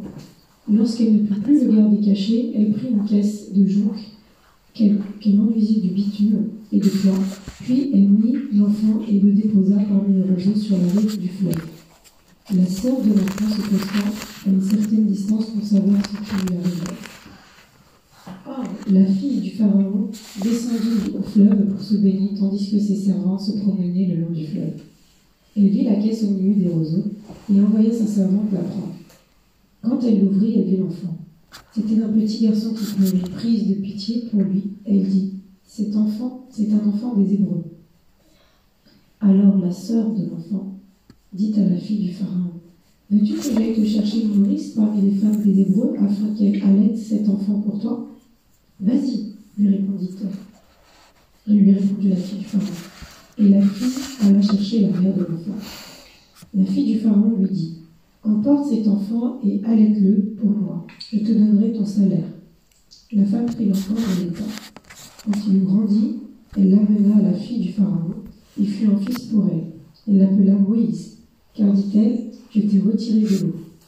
Une fois devenu grand, Moïse sortit vers ses frères et vit leurs pénibles travaux. Il vit un Égyptien frapper un Hébreu, un de ses frères. Il regardait de tous les côtés, vit qu'il n'y avait personne et tua l'Égyptien qu'il cacha dans le sable. Quand il sortit le jour suivant, il vit deux Hébreux se battre. Il dit à celui qui avait tort Pourquoi frappes-tu ton prochain? La suite, s'il vous plaît.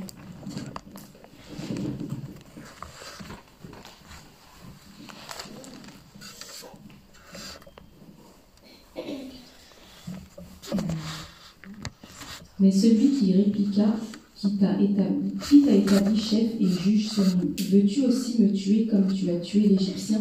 Alors Moïse prit peur, il comprit que l'affaire s'était ébruitée. Effectivement, le Pharaon apprit ce qui s'était passé et chercha à faire mourir Moïse, mais celui-ci prit la fuite. Il se rendit au pays de Madian et s'assit près d'un puits.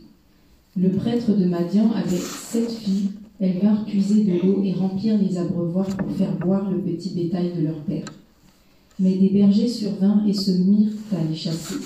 Alors Moïse intervint pour les défendre et fit boire le troupeau. Quand elles revinrent vers Réouel, leur père, celui-ci leur demanda Comment se fait-il que vous soyez si vite de retour aujourd'hui? Un Égyptien nous a défendus contre les bergers, dirent-elles, et même il a puisé pour nous beaucoup d'eau et a fait boire le troupeau. Où est cet homme à présent? Pourquoi l'avez-vous laissé là-bas? Allez le chercher pour qu'il vienne manger chez nous. Moïse accepta de s'établir chez cet homme, qui lui donna sa fille Séphora en mariage. Elle lui donna un fils qu'il appela Gershon, émigré en ces lieux. Car, dit-il, je suis un émigré dans une terre étrangère. Beaucoup de temps passa, le pharaon d'Égypte mourut, et les Israélites gémissaient et criaient encore sous le poids de l'esclavage, et leur appel parvint jusqu'à Dieu. Dieu entendit leurs plaintes et tint compte de son alliance avec Abraham, avec Isaac et avec Jacob. Il vit les Israélites et prit leur situation en considération. Amen. Amen. Amen. Donc, j'ai dit tout à l'heure que c'est un personnage que nous connaissons euh, selon la manière dont les uns et les autres vraiment abordent la parole de Dieu, selon qu'elle soit peut-être profonde en eux ou peu profonde en eux, un personnage que nous connaissons euh, peu ou beaucoup. Mais je vais oser dire aujourd'hui que nous pensons connaître. Parce que quand on entend parler d'une personne pendant longtemps, et qu'on nous rappelle son histoire, on se dit Ah non, si je connais, ah non, si je, le connais. Aujourd'hui, j'aimerais un peu, même pas un peu, j'aimerais vraiment nous inviter à rentrer maintenant dans l'âme de la personne, dans le cœur en fait de la personne, dans le cœur de cette personne qui est Moïse. De ce que nous savons de lui, c'est que c'était un grand serviteur de l'Éternel. Donc, euh, même si vous n'êtes pas en Christ, vous, tout le monde, presque tout le monde sait que c'est lui qui a ouvert la mer rouge. On le sait. On sait que c'est lui qui a conduit le peuple d'Israël pendant 40 ans et que ce n'était pas facile. On le sait. On sait que c'est celui qui a fait sortir l'eau du rocher, etc. Si vous demandez sur 10 personnes, vous mélangez ceux qui sont en Christ ceux qui ne sont pas en Christ, ils vous diront presque la même chose. Mais vous remarquerez que surtout, ils vous parleront de ce qu'il a fait. Voilà. Donc, déjà, ça traduit une chose. Ça traduit le fait que, généralement, nous pensons connaître les gens au travers de ce qu'ils font, de ce qu'ils posent comme acte. Ce qui n'est pas mauvais, c'est même une bonne chose. D'ailleurs, on dit que euh, c'est pas ce que tu dis qui, touche le plus, mais c'est ce que tu fais. Mais là, on parle des œuvres dont Moïse ne pouvait pas se glorifier personnellement, à vrai dire. Mais est-ce que nous connaissons le cœur de la personne? Est-ce que nous, savons ce qu'il vivait au quotidien? Est-ce que nous savons ce qu'il ressentait au quotidien? Quand j'étudie un personnage ou quand je lis la parole en général, j'aime vraiment essayer de, rentrer dans, l'âme par la puissance de Dieu. Je dis Seigneur, je veux vraiment toucher le cœur de la personne parce que ça me permet de m'identifier mieux à la personne et ça me permet aussi de ne pas l'idolâtrer. Parce que quand on va voir quelqu'un comme Moïse, ah oui, mais moi je ne peux pas faire ça. C'est parce que nous focalisons en fait sur les miracles qu'il a pu accomplir par la puissance de Dieu. Donc aujourd'hui, nous allons essayer de rentrer vraiment dans le cœur de la personne pour comprendre aussi vraiment que c'est quelqu'un comme vous et moi.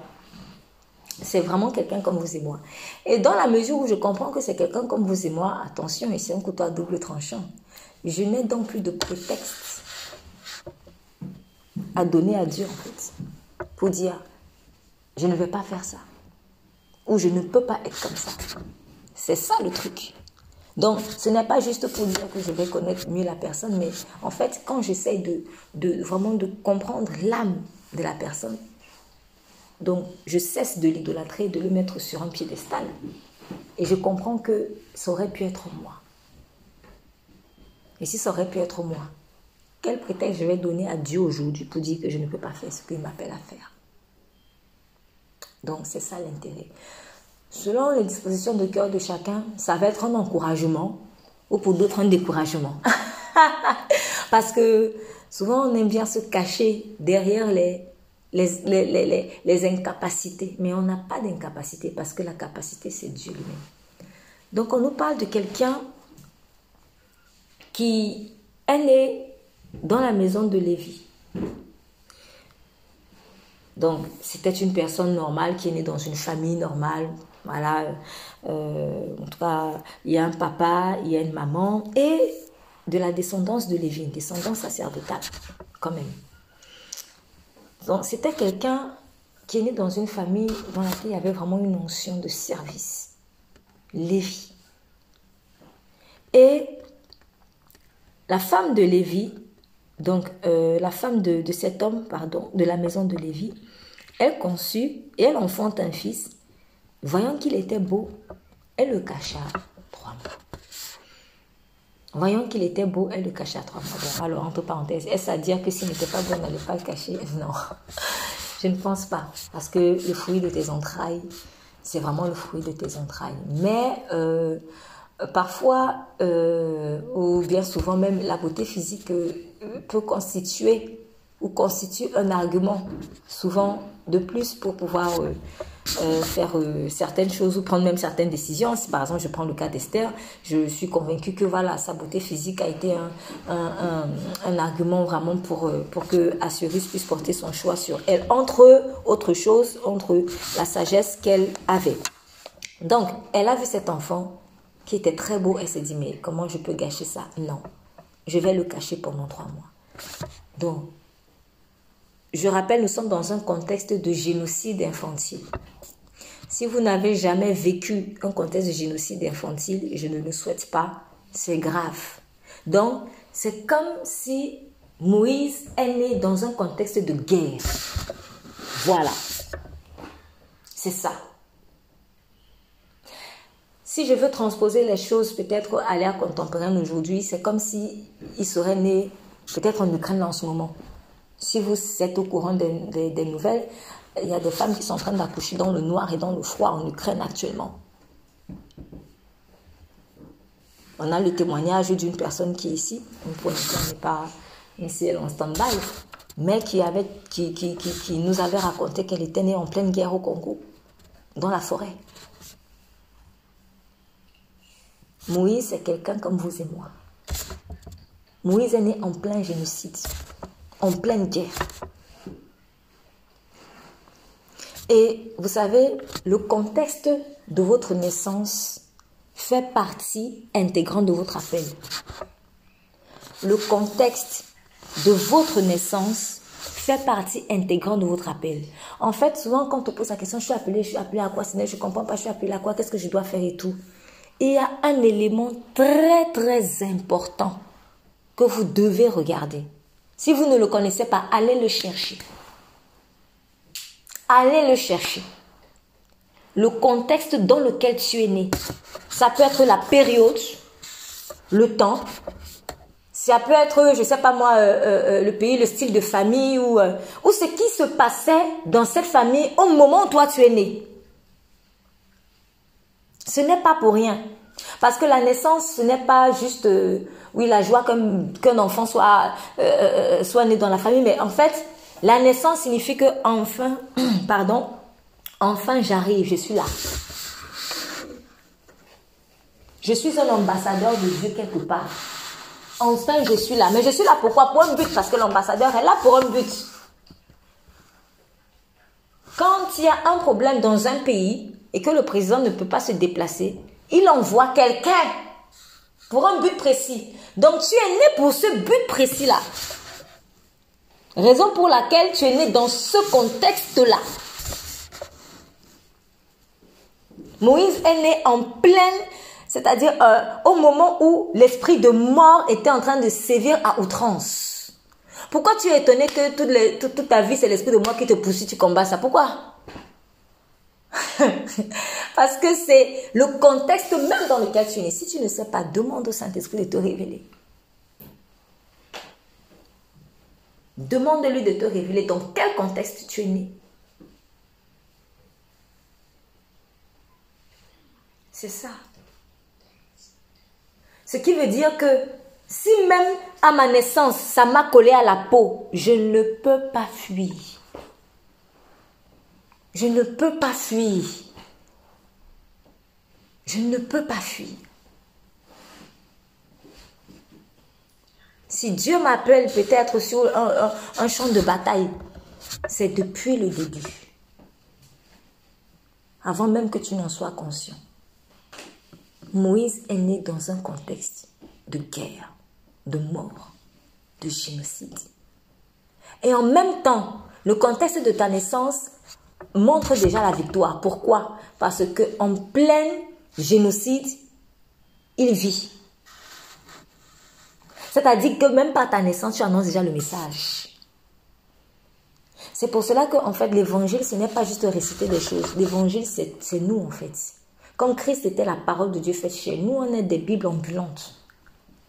C'est pas tout le monde qui va aller prendre la Bible pour lire. D'autres n'ont jamais ouvert ça.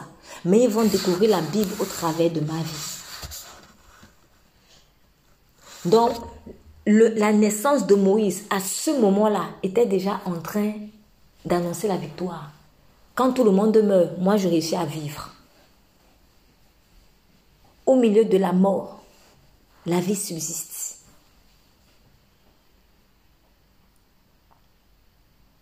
Et si Dieu a pu faire ça avec toi dès la naissance, cela veut dire que toute ta vie, il est en train de t'appeler comme l'espoir de ceux qui sont en train de tomber. Partout tu vas passer, tu es en fait le parfum de l'espoir ambulant. C'est ça. Je donne un autre exemple. Il y a par exemple des cas d'enfants qui, quand ils naissent, tout le temps maladifs. Ils sont tout le temps malades, malades, malades, malades. Si tu vois que Satan attaque beaucoup l'enfant comme ça, à peine il est, parfois même il n'est même pas encore né, il est encore dans le sang maternel. Mais il est attaqué tout le temps par la maladie, la maladie, comprend que cet enfant, il est là pour les malades. Il est là pour les malades tu vas toujours être attaqué contre, euh, pardon, par le type d'esprit que tu es appelé à combattre. Et ça ne va pas attendre que tu aies 40 ans, 50 ans, 60 ans. Non, ça ne l'attendra pas. C'est dès le sang maternel. Donc, si je néglige les enfants, là, c'est une erreur. C'est dès le sang maternel, en fait. Il y a même peut-être des choses qui t'ont été cachées. Parfois aussi, les parents ne disent pas toujours tout. On n'a pas toutes les informations. C'est pour ça que je dis qu'il faut demander au Saint-Esprit qui te révèle des choses et tu vas comprendre. Et une fois que tu comprends que je suis né dans ce contexte-là, vraiment, à moins, excusez-moi d'être fou et tellement têtu, tu vas te poser, tu vas dire non, ça sert à rien de fuir, c'est mon appel, c'est ma vie. Donc Moïse ne pouvait pas faire autre chose que d'être l'espoir de la vie au milieu de la mort. Il est né dedans.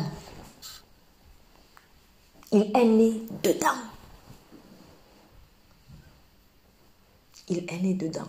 Donc pose-toi la question de savoir, Seigneur, je suis né comment même? Je suis né comment? Un enfant qu'on a pris et qu'on a abandonné, je ne sais pas moi, dans... Euh, qu'est-ce que je peux inventer? Dans on l'a abandonné, des parents l'ont abandonné dans un orphelinat ou moi je sais pas. Comprendre que ça c'est un père pour les orphelins. C'est très simple. C'est un père pour les orphelins en fait. Donc, au lieu, finalement, il faut voir les choses autrement. Au lieu de se plaindre, oh mais pourquoi moi, mais pourquoi ça m'est arrivé et tout? Mais c'est normal. C'est normal que ça t'arrive, ça te colle à la peau là. C'est pour ça que tu es venu. C'est pour ça que tu es venu. Bon, maintenant, c'est pas une raison pour aller justifier le mal. Parce que ce n'est pas Dieu qui va aller demander qu'il faut tuer tout ça, tout ça, tout ça. Non. Mais lui, il vient directement donner l'antidote. Et tu es l'antidote de Dieu. Tu l'antidote de Dieu? Souvent, je vais aller plus loin. Ça va peut-être choquer certains, mais je, je l'ai déjà, je l'ai déjà dit. Bon, pour ceux qui n'ont jamais entendu dire.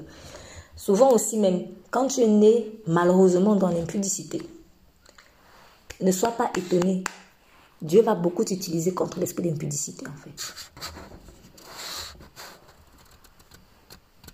Si tu es né par exemple dans l'adultère ou dans la fornication, sache que tu es le policier de ça. Partout où tu vas passer, c'est toujours des trucs d'impudicité qui vont te poursuivre. Mais en fait, c'est que tu es le policier de ça. Ce n'est pas Dieu qui allait dire que à tes parents que allait concevoir l'enfant dans une Non. Mais il donne directement le remède. Il dit bon, ok, bon, je donne mon remède. C'est comme ça. Dieu, c'est pas un Dieu qui, prend le vers victimisation. Oh, mais pourquoi ils ont fait ça et tout? Il dit, bon, il y a le problème, je donne la solution. Là où le péché a abondé, la grâce a surabondé. C'est ça. Donc, dès le sang maternel, Moïse était déjà appelé à être un libérateur d'Israël. Il était appelé à être la vie au milieu de la mort. Voilà pourquoi Dieu l'a gardé en vie, au milieu même de tous ceux, tous les enfants qui étaient en train de mourir. Et il a été caché pendant trois mois. Mais il ne pouvait le cacher plus longtemps. Elle prit dans le coffret de Jean et l'enduisit de bitume et de poids. Ensuite, elle mit l'enfant et le posa dans les roseaux sur la rive du fleuve. Cette parole m'a toujours, euh, en fait, touchée parce que derrière ça, il y a quelque chose de puissant, en fait. Elle a créé une sorte de berceau avec euh, des, trucs de fortune. Elle le pose dans les roseaux sur la rive et elle dit va. Trois mois plus tard, oui, en fait, c'est comme s'il est en train d'exercer son ministère. Est en train de commencer à exercer son ministère étant bébé. Elle le pose sur les rives du fleuve et il traverse le fleuve. Nous sommes dans le, Nil. Hein. Je ne suis pas sûre que c'était une eau tranquille. Je ne suis pas sûre que c'était une eau tranquille. Moïse a traversé. Peut-être que, après, ça peut être juste mon imagination, mais n'y avait-il pas même un crocodile? N'y avait-il pas des bêtes dangereuses? N'y avait-il pas des choses quand même Est-ce que ce n'était pas risqué? Voilà. Est-ce que ce n'était pas risqué? Ah, si j'en suis convaincue, nous sommes dans le Nil, c'était risqué. Si aujourd'hui on voit quelqu'un faire ça, prendre un berceau, aller déposer, je ne sais pas moi, sur la scène, on va vous poursuivre pour vous mettre en prison. Mais qu'est-ce que vous faites? Comment vous pouvez laisser un enfant de trois mois seul? Parce que c'est dangereux. Parce que c'est très dangereux. Même si ce n'est pas sur l'eau qu'il y a un problème, la pluie peut tomber. Il y a une pluie qui peut tomber. Il y a une tempête qui peut arriver. Et l'enfant peut mourir. Mais elle n'avait pas d'autre choix. Quand tu veux être béni, il faut que tu fasses ce sacrifice. Tu prends le risque. Elle s'est peut-être dit sa maman, si Dieu a pu faire en sorte qu'on ne trouve pas mon enfant pendant trois mois, il pourra faire en sorte qu'il arrive, je ne sais pas moi, à bon port. Et elle a, et c'est-à-dire Dieu a conduit le berceau chez le bourreau même d'Israël. Chez le bourreau même d'Israël. Je veux dire ceci. Remarquons bien, la plupart des personnes savent qu'il fut un moment où Moïse a dû aller confronter Pharaon. On le sait. Donc, mais sachez que Pharaon, c'était le fils en tout cas de Pharaon à ce moment-là. C'était quelqu'un de très méchant, on le sait. Donc, c'était même comme une folie en fait, d'aller le voir, parce que tu risquais ta peau. Mais en réalité, quand Moïse allait risquer sa vie pour aller dire à Pharaon, libère mon peuple, ce n'était pas la première fois. Il l'avait déjà fait à trois mois. Ce que tu es en train de faire aujourd'hui, où tu dis je n'ai jamais fait ça, c'est faux. Je vous dis la vérité, c'est faux. C'est pour cela que parfois, quand vous vivez des situations vous arrêtez, vous dites mais j'ai l'impression d'avoir déjà vécu ça. Mais tu ne comprends pas pourquoi tu as déjà vécu. J'ai compris que dans notre marche avec Dieu, des choses qu'on vit, c'est répétitif. C'est seulement que ça change d'amplitude. Je prends un exemple très simple. David a combattu Goliath, mais il avait déjà combattu d'autres Goliaths. Le lion et l'ours. Mais je vous je suis sûr d'une chose. Même dans le sein maternel là, il avait déjà combattu des prototypes de Goliath. Ce n'était pas la première fois que Moïse allait rencontrer Pharaon quand il avait 80 ans. Il était déjà en train de le faire. À trois mois. À trois mois. C'est pour cela que parfois quand tu es bébé, il y a des gens qui te regardent. Hum, cet enfant-ci, il va aller loin. Cet enfant-ci va faire des choses. On voit déjà certains qui ont sais pas comment dire ça, euh, bref, en tout cas, qui ont l'œil spirituel, je vais dire ça comme ça. Soit l'œil spirituel de la lumière, soit aussi malheureusement l'œil spirituel des ténèbres. Donc, ils vont voir qu'il y a des choses sur toi. Ils vont commencer à dire ce que tu as appelé à faire même. Pourquoi? Parce que ça se voit déjà. Ça se voit déjà. Donc, 80 ans là, ce n'était pas la première fois qu'il allait voir Pharaon là. Qu'il prenait le risque d'entrer dans la gueule du loup. À trois mois, il le faisait déjà.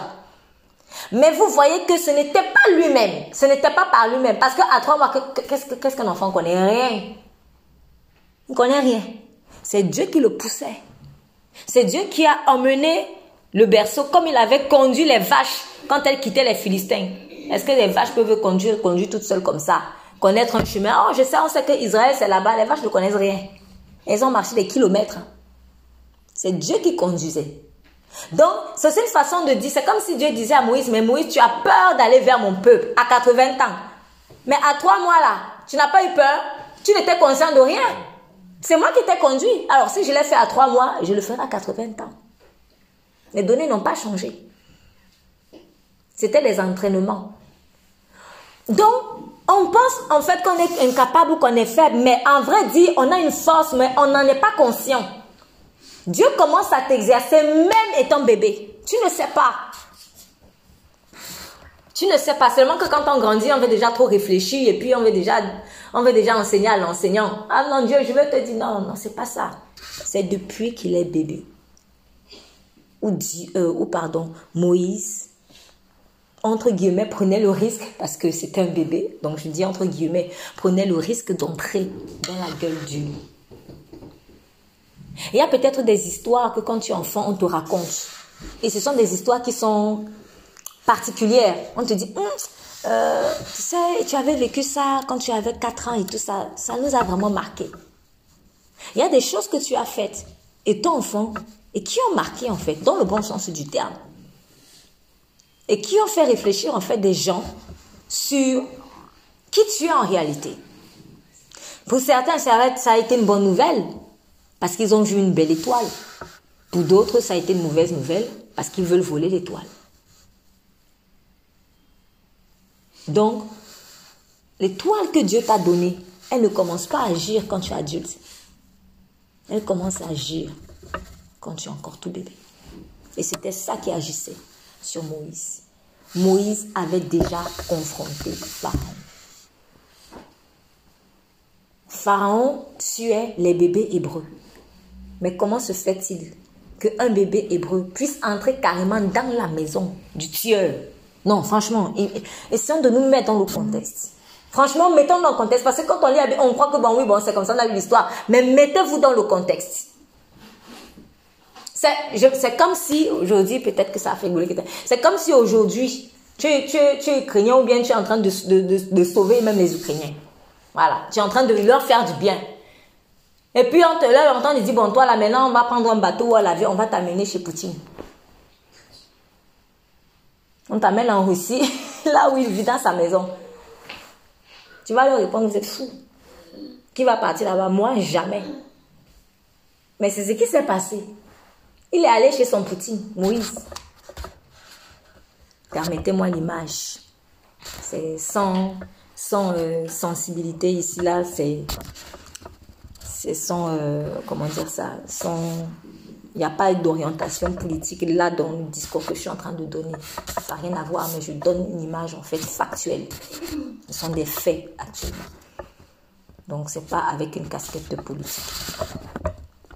Donc c'est comme si on est en train de te dire, toi, va, toi que tu es peut-être, euh, tu fais partie des personnes que, voilà, que, cette autorité, que cette personne est en train de d'éliminer. Et on te dit maintenant, va vivre chez lui. Ou alors, tu as un bébé, va lui donner ton bébé. Va lui donner ton bébé.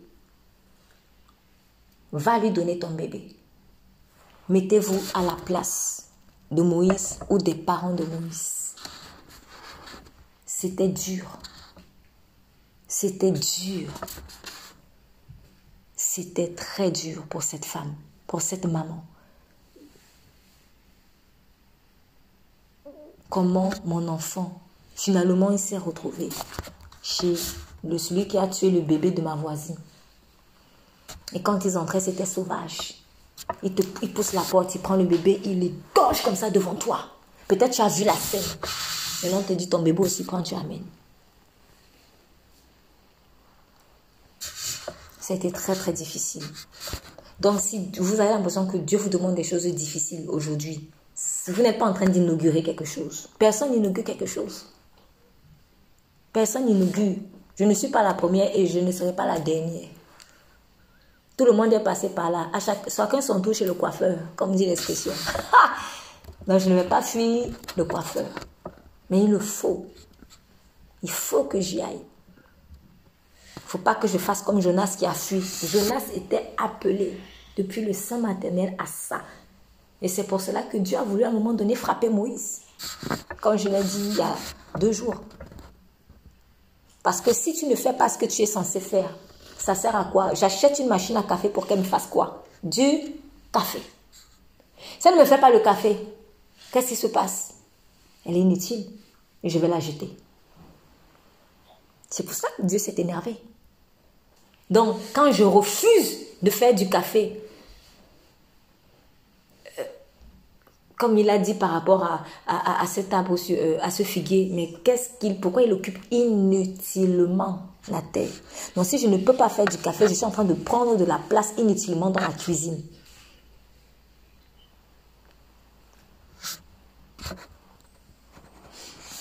Donc, par la puissance de Dieu, Moïse arrive chez Pharaon, tranquille. Et comme Dieu est bon, il sait tourner les circonstances. Voilà que la fille de Pharaon, elle descend pour se baigner. C'était un rendez-vous divin. Elle aurait pu se baigner plus tôt. Elle aurait pu se baigner plus tard. Ça aurait pu être, remarquez, ça aurait pu être un, un gardien de Pharaon. Si c'était un gardien de Pharaon qui voyait cet enfant, il y a plus de, de, probabilité que l'enfant soit tué. C'est pour cela que Dieu, donc, a plutôt emmené la fille de Pharaon. Parce qu'elle avait un besoin. Ce qui veut dire ceci.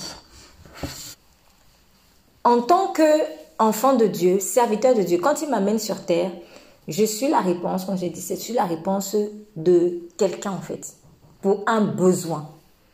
Tu es là pour répondre aux besoins des gens.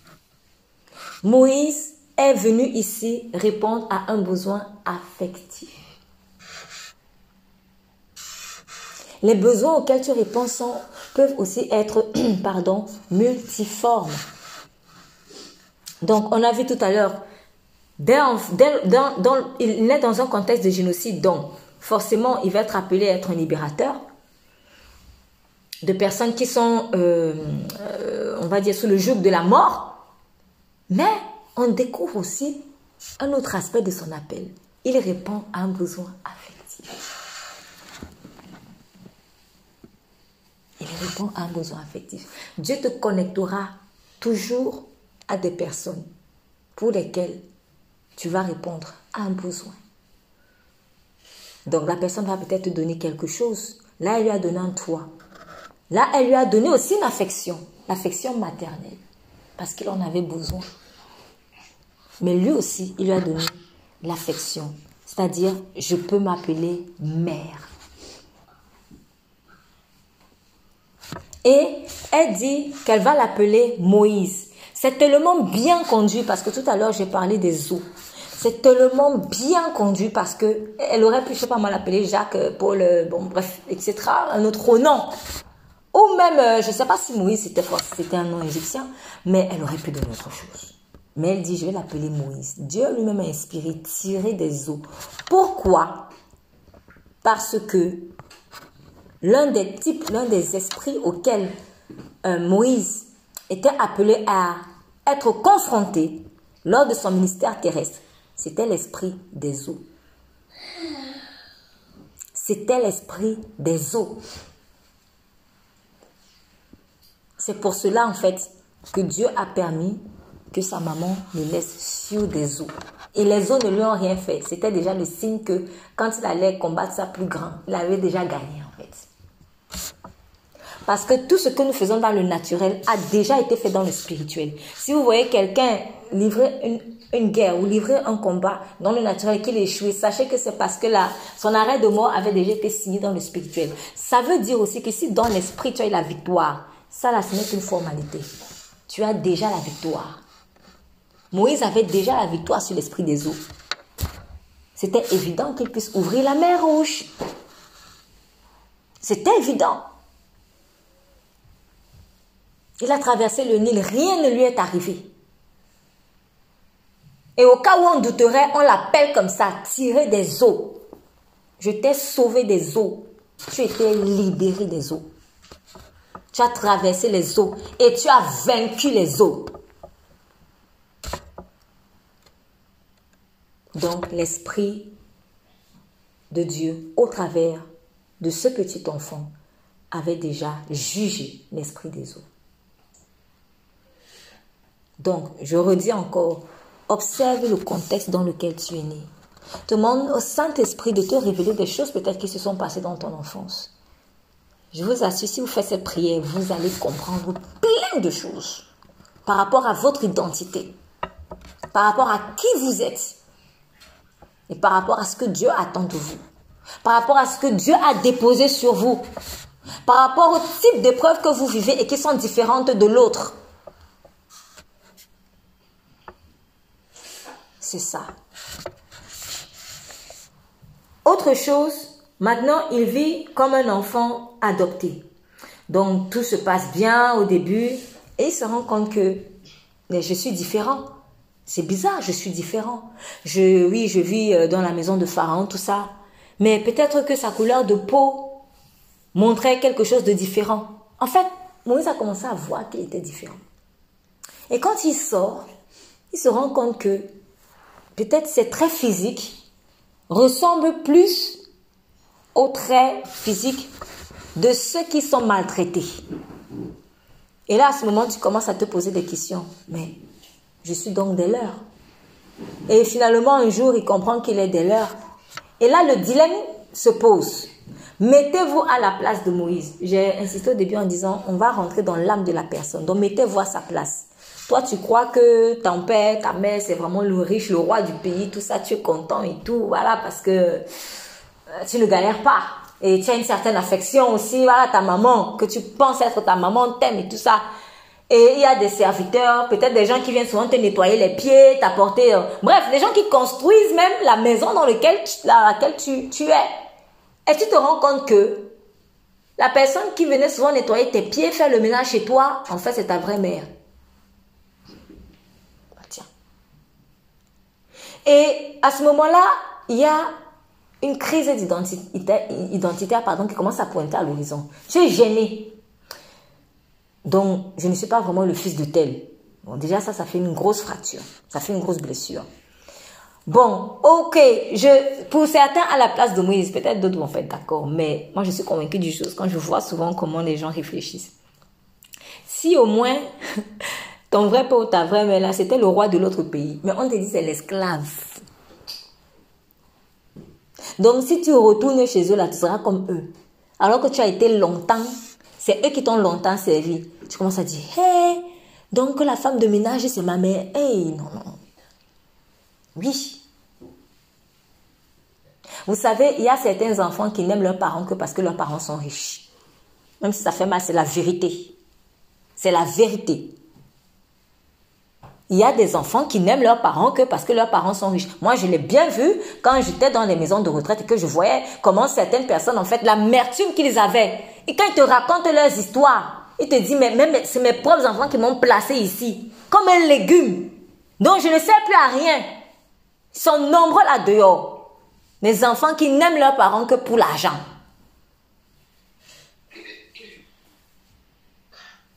Ils sont nombreux.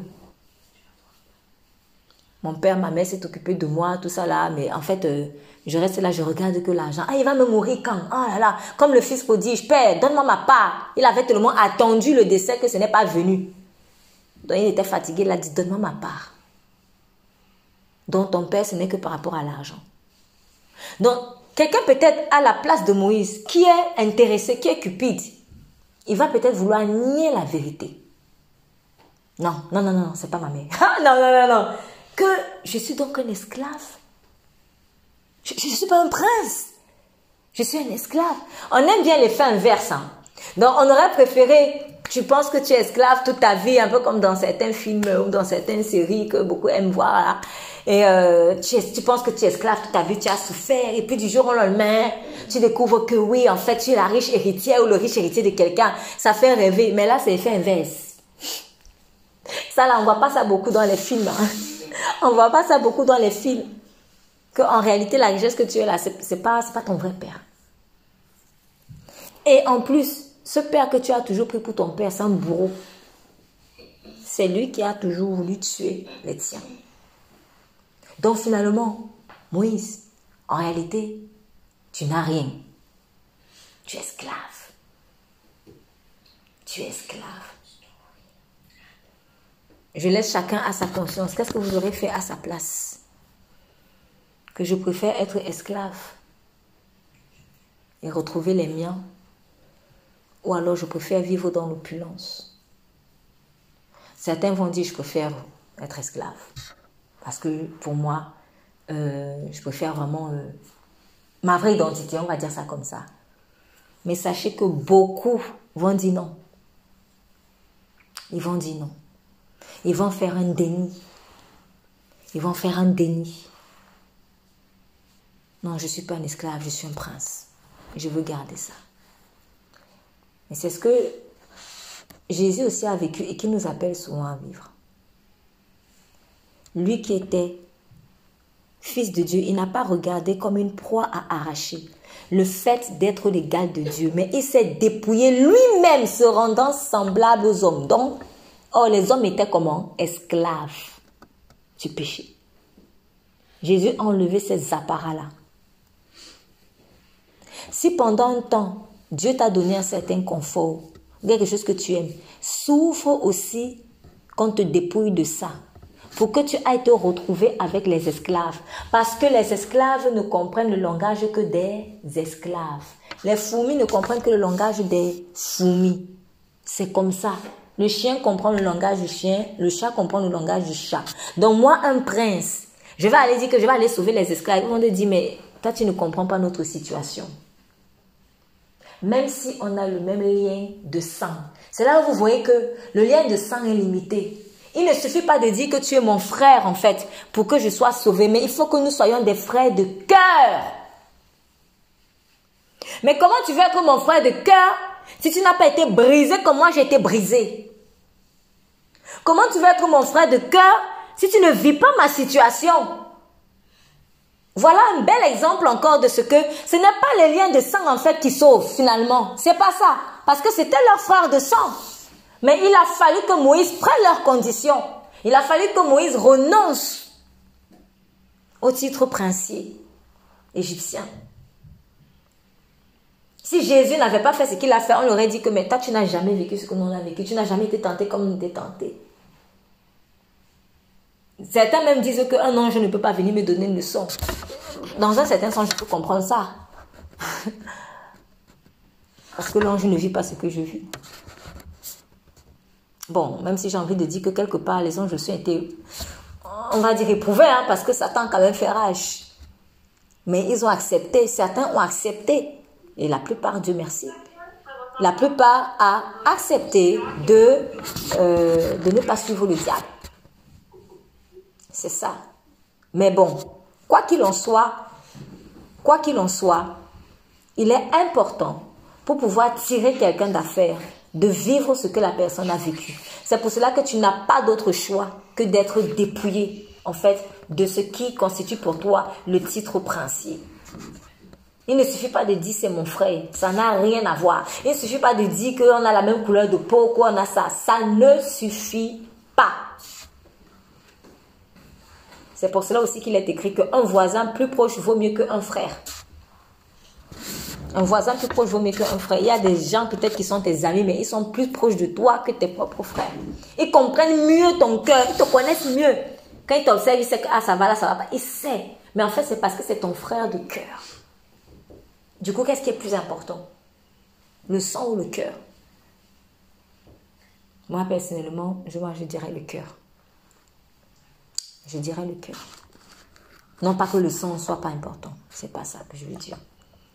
Mais vraiment, dans le monde spirituel, quand vous voyez par exemple certaines personnes dans certaines familles, ah, quoi, tu veux te tourner à Jésus, si tu acceptes d'aller chez Jésus, à partir d'aujourd'hui, tu n'es plus mon enfant. On a entendu ça plein de fois. Quand quelqu'un, ton père, ta mère ou ton frère, ta soeur te dit ça, tu n'es plus mon enfant, tu n'es plus ma fille, c'est vous-même, vous devez comprendre que c'est spirituel en fait. Que le vrai lien, que la raison pour laquelle il t'appelait frère, soeur, mon fils, c'était parce qu'on avait le même maître spirituel. C'est logique. C'est logique. C'est très logique. Et ils sont nombreux qui vivent ça. Si tu ne renonces pas à cette religion, tu sors de chez moi, je te renie comme mon fils. Ils sont nombreux qui le disent ça. Dès que tu acceptes Jésus, ça montre que tu étais son fils par rapport à quoi? Le sang ou la religion?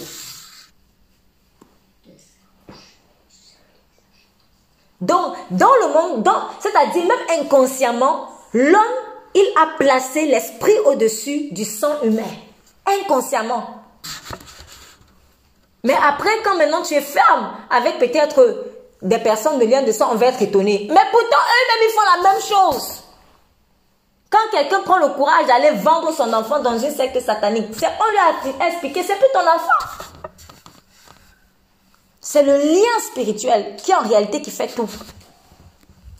Et c'est par le sang de Christ qu'il faut réfléchir. C'est par le sang de Christ qu'il faut réfléchir. Donc, il ne suffisait pas que Moïse vienne en disant oui, euh, je vais vous sauver, vous savez, moi aussi je suis hébreu et tout ça. Il a essayé. Qu'est-ce que ça a donné? On va lire, relire. Verset 11, il arriva en ces jours-là, lorsque Moïse fut devenu grand, qu'il sortit vers ses frères. Il vit leur dur labeur. Il vit aussi un Égyptien qui frappait un hébreu d'entre ses frères. Alors il regarda ça et là, et voyant qu'il n'y avait personne, il tua l'Égyptien et le cacha dans le sable. Il a voulu sauver son frère. Le lien de sang a parlé. On voit ton frère ou ta soeur qui est en train de souffrir. Quoi, mon frère, ma soeur? Je vais te chicoter. tu essayes de venir défendre. Pourquoi? Parce que c'est ton frère. Là, le sang humain a parlé. Le sang humain a réclamé vengeance ou justice ou ce que vous voulez. Et nous allons donc voir si cette justice-là a porté des fruits. On nous dit, il sortit le second jour et voici, deux hommes hébreux se querellèrent. Donc, j'aime bien comment Dieu fait les choses. Dieu présente une situation.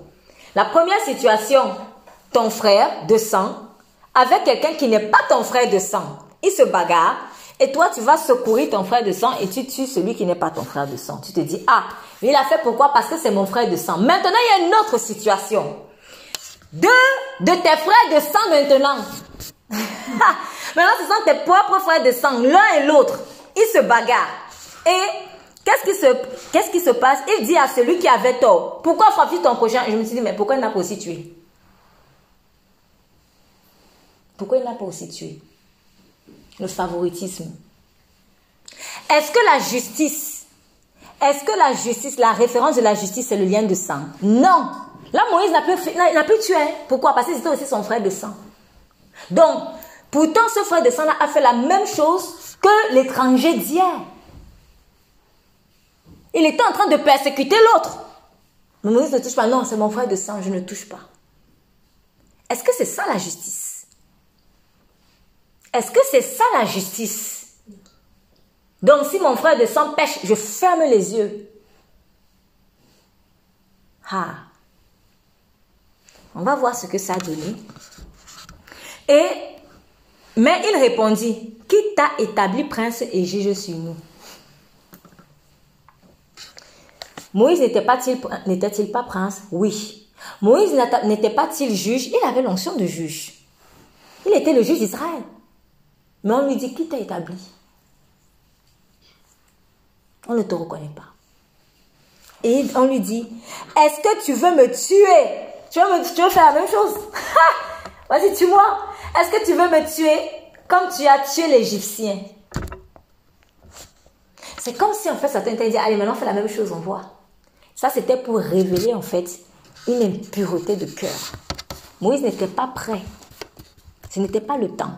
J'ai déjà expliqué en long et en large lors d'un autre message que c'était vraiment pas son temps. Il manquait dix ans pour que le peuple soit libéré. Il s'est précipité.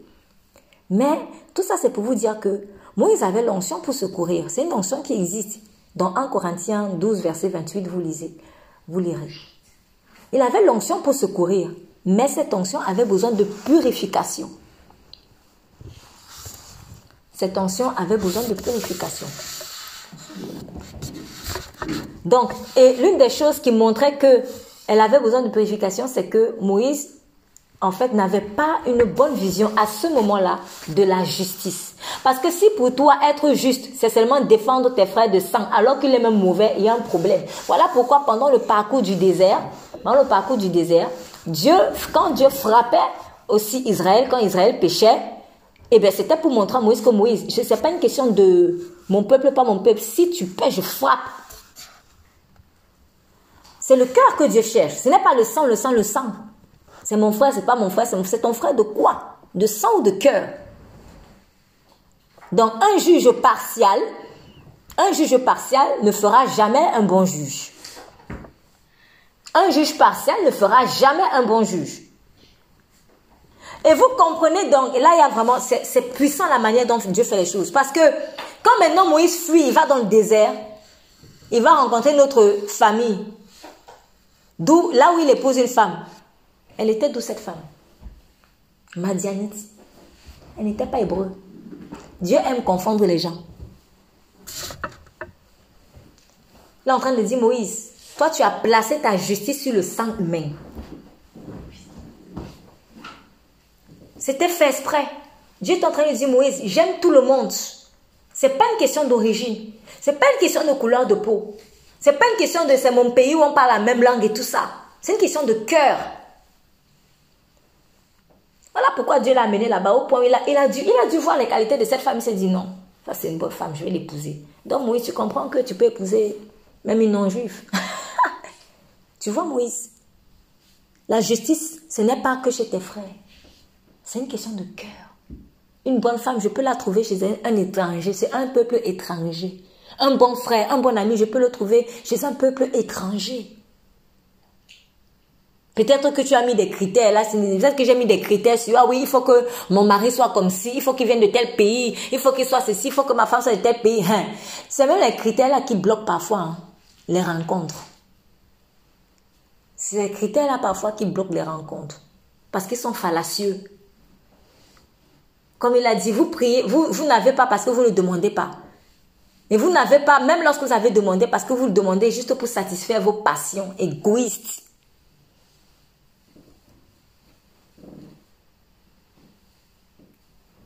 Dieu a voulu confondre la chair de cet homme. Donc, lorsque je vais accomplir la justice, c'est quel sang en fait qui réclame justice? Est-ce le sang humain? Sachant que ce sang humain-là, il a déjà été affecté par le péché. Donc, tu ne peux pas te fier à ça. Parce que ce sang n'est pas pur. Je ne peux pas me fier au sang humain parce que le sang humain n'est pas pur. Il est affecté par le péché. Je dois me fier au sang de Christ. Et si Christ dit c'est à gauche, c'est chez les manies, je pars chez Madi. S'il a dit c'est chez l'étranger, je vais chez l'étranger. S'il a dit c'est dans ce pays, je vais dans ce pays. C'est le sang de Christ que je suis. Ce n'est pas le sang humain que je dois écouter. Parce que ce sang humain-là, il a une voix, hein. il a une voix forte quand même. Mais si je suis soumis à Dieu, il ne va pas m'avoir. Il ne va pas m'avoir. Si vous êtes dans une famille, si vous êtes dans une famille et que vous voulez vraiment qu'il y ait de l'amour dans cette famille, assurez-vous que tout le monde ait donné son cœur à Christ Jésus. Parce que si tout le monde n'a pas donné son cœur à Christ Jésus, vous n'aurez pas une véritable union. Parce que ce n'est pas le sang humain qui fait l'unité, c'est le sang de Jésus qui fait l'unité. Donc, cessons de, poser des critères inspirés de la chair. Nous, nous nous perdons du temps ainsi. Donc, Moïse, par son attitude, a montré qu'il était partial. Vous voyez, c'est quelqu'un comme vous et moi.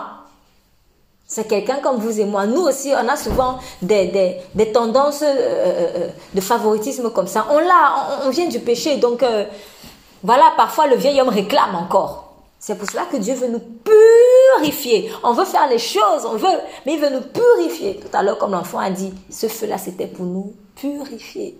Nous, on croit que le feu là, c'est juste pour aller donner l'onction, chasser la maladie et tout ça. Non. Avant d'aller chasser le malade, avant d'aller, avant d'aller chasser le démon là, le feu là va d'abord chasser le vieil homme de moi. C'est ça. On ne donne que ce que l'on a. Je suis malade, je vais parler, dire, dire que je vais t'aider, toi qui es malade. C'est parce que je suis en bonne santé que je peux libérer la bonne santé aussi sur toi.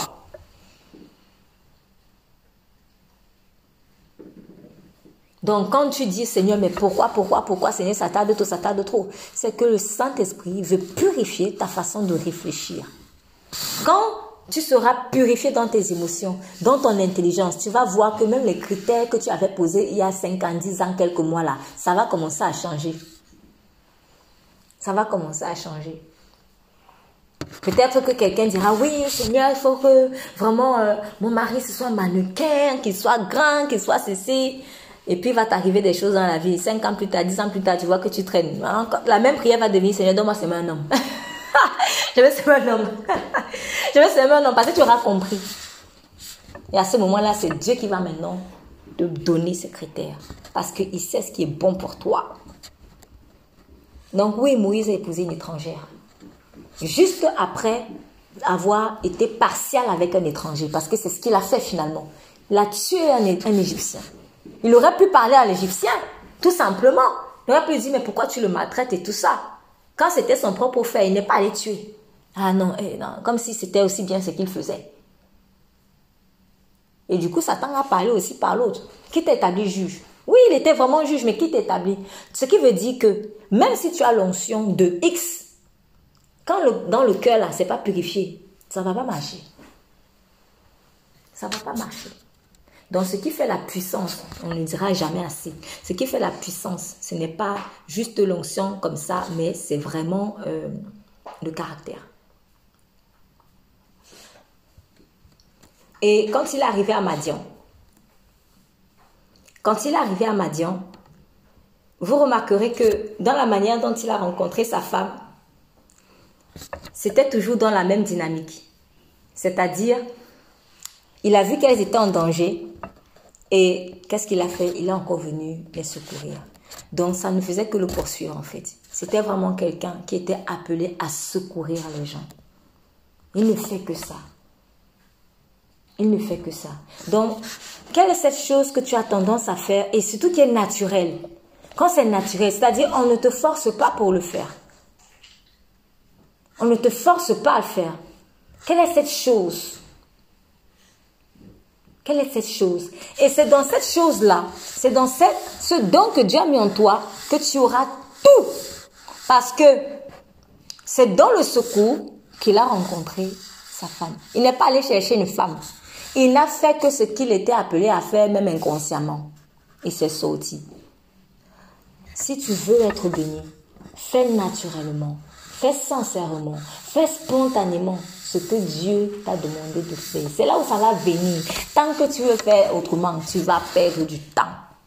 Ça ne viendra jamais. Fais naturellement ce que Dieu t'a fait. Et accomplis la justice. Parce que moi, ce qui me plaît avec Dieu, c'est que lorsque nous avons fait des erreurs, souvent il replace une situation similaire, en fait, pour qu'on puisse, entre guillemets, se rattraper, en fait.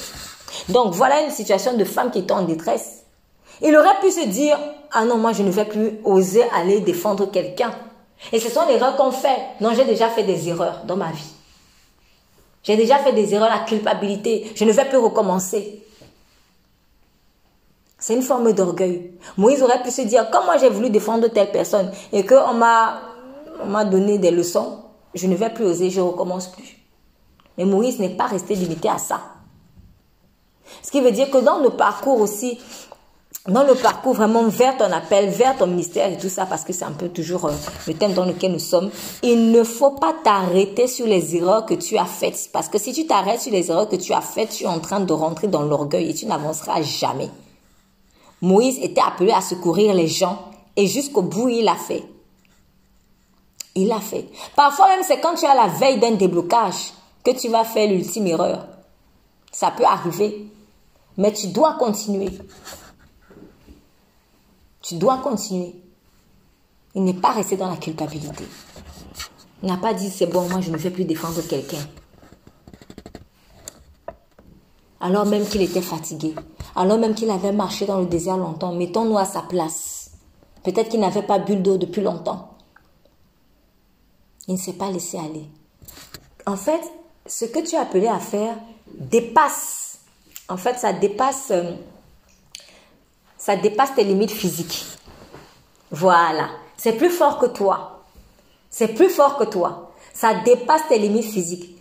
Quand tu es, quand tu es un chanteur, même si tu es sur le lit d'hôpital, c'est-à-dire ce qu'on ne peut pas t'enlever, c'est ça. Tu vas chanter. Tu vas chanter. Quand tu ne sais plus quoi faire d'autre, tu chantes seulement. Donc Moïse, dans la fatigue, sous le chaud soleil là, il n'a pas mangé depuis je ne sais combien de jours? Il n'a pas bu depuis je ne sais combien de jours? Donc il était fatigué. Mais dès qu'il a vu des personnes en détresse, l'appel s'est réveillé. L'appel s'est réveillé. C'est ça. Le don pour secourir, ça s'est réveillé. Peut-être euh, vous et moi, c'est autre chose. Mais ce, que, ce qui bout en toi là, c'est ça. Et tu dois obéir à ça. Ça dépasse, ça va au-delà de tes propres besoins personnels. Il a pris le risque. Il a pris le risque parce que physiquement, il était plus fort. Je ne pense pas. Parce que quand tu es fatigué, tu es fatigué. Il n'était plus fort physiquement. Mais il est allé avec la foi pour défendre. Sans savoir que c'était là où il allait retrouver le mariage. Il allait enfin se marier.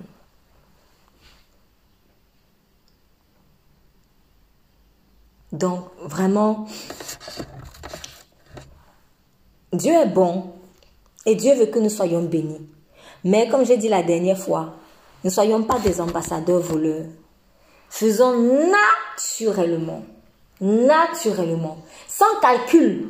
Parce que je suis sûre que peut-être pour une autre personne, à la place de Moïse, qui serait resté dans la culpabilité, non, moi je ne fais plus, non, moi je ne vais pas aller secourir parce que quand j'avais fait ça en Israël, c'était monté, c'était descendu. Et puis il est fatigué, il voit qu'il y a un embrouille, il ne bouge pas. Mais si on vient te dire, bon, allez, euh, va les sauver parce que ta femme est là-bas, hein, hein, hein, je cours. C'est pour cela que souvent Dieu ne nous dit pas tout en fait. Il ne nous dit pas tout parce qu'il ne veut pas qu'on fasse ces choses par calcul. C'est pour cela que Dieu ne nous explique pas tout. Parce que sinon, plus il y a certaines informations qu'il te donne, certaines, je ne dis pas tout le temps, plus il y a certaines informations qu'il te donne, moins tu vas marcher dans l'amour. C'est ça. Moins tu vas marcher dans l'amour, c'est comme ça. Et c'est ce qu'on voit malheureusement. Donne l'argent, fais des offrandes et tu seras béni. Là, tu vois tout le monde qui s'élève. Quand on ne demandait pas, même spontanément, toi, tu ne peux pas te dire, je vais faire une offrande à Dieu. On ne peut pas se dire ça spontanément. Donc, il faut qu'on précise qu'il faut que tu fasses comme ça, tu seras béni. Après, on va encore critiquer ceux qui sont, ceux qui sont serviteurs, servants de Dieu et cupides. Mais nous, mais même celui, même le peuple même qui vient donner la ton cœur, même c'est comment? Parce que quelque part, les gens aiment entendre ça. Parce que nous, on veut donner pour être béni, alors qu'on est déjà béni. On est déjà béni. Qu'est-ce qu'on peut donner à Dieu pour, comme je dis souvent, pour rembourser? On ne peut pas rembourser à Dieu la grâce qu'il nous a donnée. Donc, on sera éternellement reconnaissant. Donc, il faut donner par amour pour lui. Donc, Moïse allait secourir sans calcul et là-bas, il a récolté son mariage. Donc, fais ce que tu as à faire. Même si tu es dans un état de fatigue ou je sais pas moi, de, de, de, bref, dans un état compliqué, laisse l'appel brûler en toi. Fais naturellement ce que tu as à faire. Et vous voyez, l'appel ici, ce n'était pas aller prêcher sur une chair. L'appel ici, ce n'était pas aller prêcher sur une chair. Ce qu'il était appelé à faire, il n'était pas sur une chair pour prêcher, il allait secourir seulement quelqu'un. Ce sont des choses parfois très simples de la vie. Très simples. C'est des choses très simples. Fais seulement ça. Joseph, il n'était pas sur une chair. Il n'a fait que interpréter un rêve. Il avait ce don. Quel est ton don? Donne. Quel est ton don? Faut donner. faut laisser, faut bénir quelqu'un avec. Il n'avait que ça. Alors qu'on lui avait tout enlevé. Donc, au moment où on t'enlève tout, il te restera toujours ça. C'est ça. Au moment où on t'enlève tout, il te restera toujours ça. Et donc, quand Dieu va te mettre dans une situation de la vie où tu as l'impression qu'on t'a tout enlevé, tout, tout, tout, on a pris ça, on a enlevé les chaussures, on a tout enlevé. En fait, pourquoi parfois il permet? Pour que tu vois quel est en réalité ce don. Parce que ce don-là, il est impossible qu'on te le retire. Donc, on a tout retiré à Joseph. On lui a retiré euh, même son identité. On a, essayé on a essayé en tout cas de lui retirer son identité parce qu'il est devenu un esclave, lui qui est le fils du grand Jacob, donc d'un prince aussi, spirituellement parlant. On lui a retiré ça, on lui a retiré sa famille, on lui a retiré sa dignité. On lui a retiré sa dignité. Donc Moïse aujourd'hui serait comme, euh, je sais pas moi, un sans-papier d'aujourd'hui et pire. Pire même parce que sans-papier là, pour moi c'est rien en fait. Mais ça c'est pas un, vrai problème. Mais quand vous étiez esclave, vous n'aviez même pas de statut. Vous n'aviez aucun droit. Si vous étudiez un peu la période de l'esclavage, en fait, c'était comme un animal. Et les animaux étaient même mieux traités. Donc, vraiment, la situation de Moïse, euh, pardon, de Joseph, c'était grave. Pas de statut. Rien. Et on te dit que c'est éternel. Même celui-même qui aujourd'hui a l'impression d'être comme un esclave, on lui dit toujours non, ça va changer, on va te renouer, on va faire ceci, on va faire cela. Tu espères en fait, qu'un jour ça va changer, mais quand tu es dans une situation d'esclave, il n'y a pas d'espérance.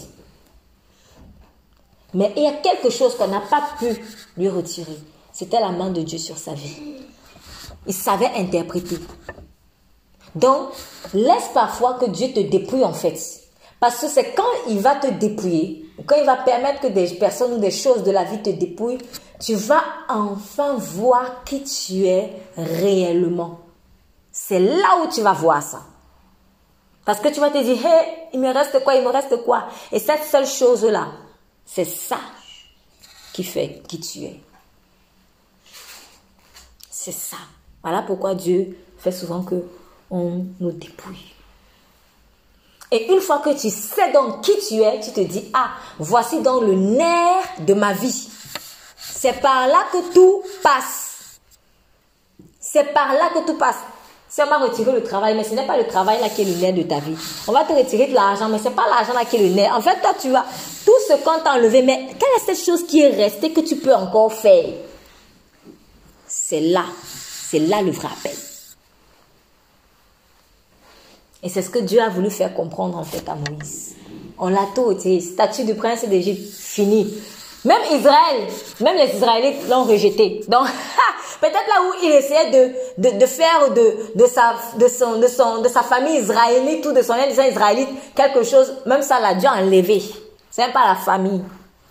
Il avait plus rien. Mais il lui restait quelque chose. Quand il a vu le buisson Adam, ton bâton, ton bâton.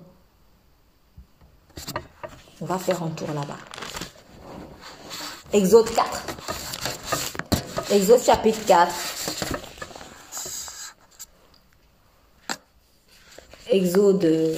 Bon, on va commencer par Exode chapitre 3.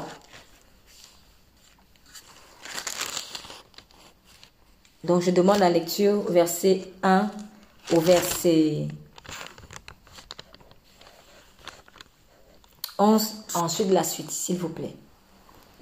Verset 1 au verset 11 et puis la suite. Merci pour la lecture. Exode chapitre 3. Exode chapitre 3, verset 1 à 11. Et notre personne fera la suite. Moïse faisait perdre le troupeau des Jétro, son beau-père, sacrificateur des Madjan.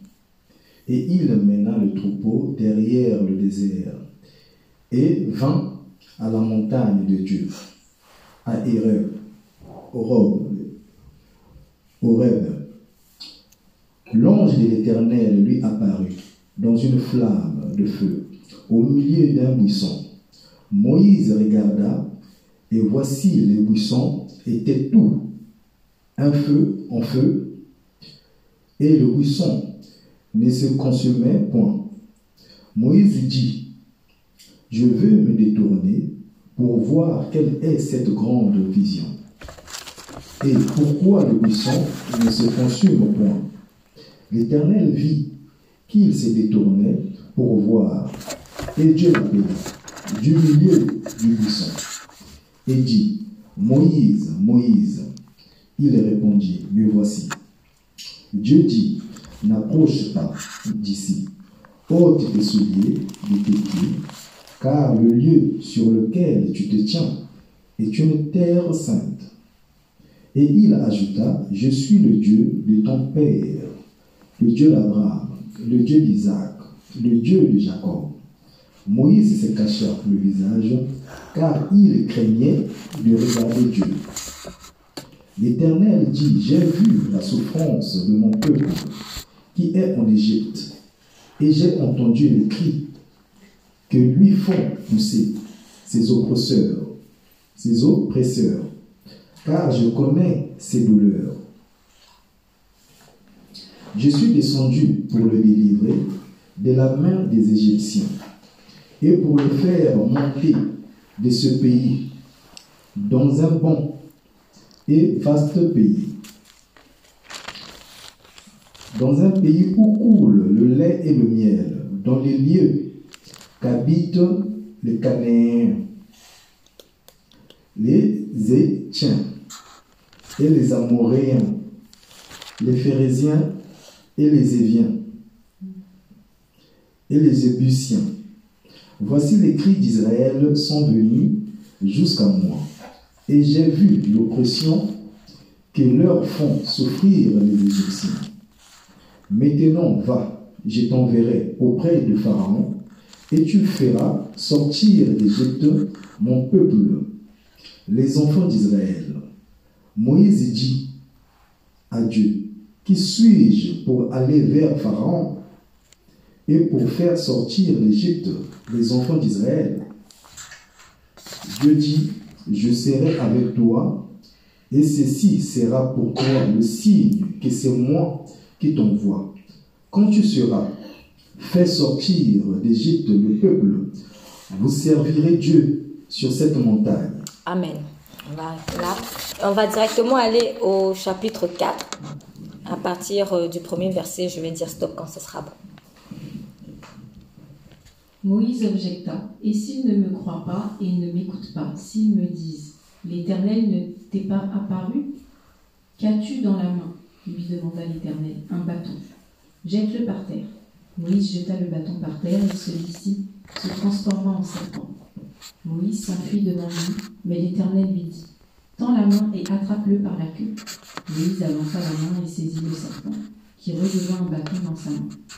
C'est pour qu'il croie que l'Éternel, le Dieu de leurs ancêtres, le Dieu d'Abraham, d'Isaac et de Jacob, est réellement parlé. Puis l'Éternel continua Mets ta main sur ta poitrine. Moïse mit sa main sur sa poitrine, puis la ressentit. Elle était couverte d'une lèpre blanche comme la neige. Remets ta main sur ta poitrine, lui dit Dieu. Il la remit. Quand il la ressortit, elle était redevenue saine. Si donc ils ne te croient pas, lui dit l'Éternel, et s'ils ne sont pas convaincus par le premier signe miraculeux, ils croiront après le deuxième. Si, toutefois, ils n'ont pas confiance, même après avoir vu ces deux signes et s'ils ne t'écoutent pas, alors tu puiseras de l'eau dans le Nil, tu la répandras par terre, et dès qu'elle touchera le sol, elle se transformera en sang. Amen. Amen. Merci. Donc, euh, il, a fait, il, fait, il vit avec sa famille euh, madianite pendant 40 ans dans le désert. Et au moment où il ne s'attend pas, il a 80 ans à ce moment-là, voilà que Dieu l'appelle. Et Dieu l'appelle comment? Dieu l'appelle en se révélant à lui dans un buisson ardent, dans une flamme de feu, dont verset 2, et l'ange de l'Éternel lui apparut dans une flamme de feu du milieu d'un buisson. Il regarda et voici le buisson était tout en feu, mais le buisson ne se consumait pas. Il je vous ai dit euh, au début de mon propos que le contexte dans lequel tu es né est un des signes de pourquoi est-ce que de qui tu es et de pourquoi est-ce que Dieu t'a envoyé sur terre. Mais il y a aussi quelque chose de très très important, mais après Dieu c'est toujours l'orchestre. Il y a la manière dont Dieu s'est révélé à moi, qui est un des signes de ton appel. Je reprends. Il y a la manière dont Dieu s'est révélé à toi. Donc, si par exemple, euh, je vais prendre le cas de l'apôtre Paul. quand Dieu lui est apparu, quand Dieu lui est apparu, donc le Seigneur Jésus, euh, bon déjà l'avait rendu aveugle, et il est venu sous la forme d'une lumière très très forte que l'apôtre Paul ne pouvait pas voir. Et ensuite l'apôtre Paul est devenu aveugle pendant trois jours. Ici, c'était pour montrer en fait à Paul la manière dont Dieu s'est révélé à lui réellement. C'était pour dire à Paul, tu es une lumière pour les nations, pour ouvrir les yeux de ceux qui sont aveugles. C'est pour cela que Paul est devenu aveugle. En. Paul devait vivre ce que les gens avec qui il devait, euh, pour lesquels il devait être une bénédiction, eux-mêmes vivaient. Déjà qu'il était dans la même situation, il était aveugle en fait. Il pensait voir, mais il était aveugle. Donc Dieu a voulu lui montrer ce qu'il y a réellement. C'était ça. Donc Paul était une lumière pour les nations. Paul était une lumière pour les nations. Si par exemple Dieu euh, t'a touché en te, guérissant d'une maladie, il y a une forte probabilité, je ne dis pas que c'est systématique, mais il y a une forte probabilité en fait que, eh ben, il va t'utiliser pour ça. Si Dieu s'est révélé à moi, euh, euh, peut-être dans un contexte de délivrance démoniaque, il y a une forte probabilité en fait que tu sois appelé pour ça. Donc, la manière dont je suis né, le contexte dans lequel je suis né et le contexte dans lequel Dieu s'est révélé à moi sont des signes en fait pour montrer en vérité en quoi je suis appelé. Dieu se révèle à Moïse ici dans un buisson ardent, dans le feu. Moïse avait une notion de feu. Il avait une notion de feu en fait. Vous remarquerez que finalement il y a pas mal de choses. Donc, euh, euh, la puissance contre l'esprit des eaux, l'onction de feu, euh, je réponds à des besoins affectifs, l'onction de secours, mais c'est normal, il était pasteur d'Israël. Et quand tu t'occupes des gens, eh bien, il y a plusieurs besoins. Donc, Dieu aussi, en fait, nous forme souvent pour plusieurs besoins spécifiques. Si tu vois qu'il y a peut-être plusieurs points francs sur lesquels il t'amène, c'est parce qu'il veut t'appeler à répondre en fait à des besoins différents. Donc il est en train de t'équiper pour porter cette charge-là. Vous avez une onction de feu, le feu qui purifie, le feu qui juge. C'est pour ça qu'il était aussi juge d'Israël. Il était juge d'Israël. Et non seulement il était juge d'Israël, mais il allait exercer, accomplir une mission de jugement sur l'Égypte à ce moment-là. C'est pour ça que Dieu lui a apparu sur une montagne de feu. Il était l'instrument, il était comme un instrument de purification pour Israël. Parce que quand vous allez par exemple dans Deutéronome chapitre 4 verset 11, Deutéronome chapitre 4 verset 11, voici Dieu qui dit, il parle à Israël. Vous vous approchâtes donc et vous vous tentez sous la montagne. Or, la montagne était tout en feu jusqu'au milieu du ciel.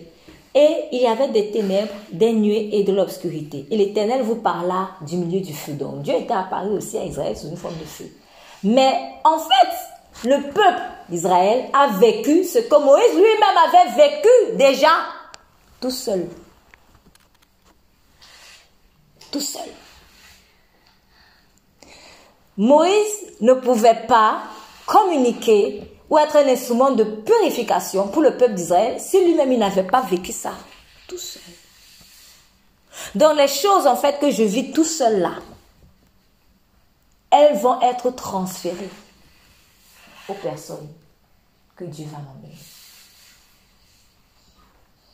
C'est pour cela qu'il ne faut pas négliger ou il faut accepter les moments de désert en fait où tu es tout seul, où tu le rencontres face à face.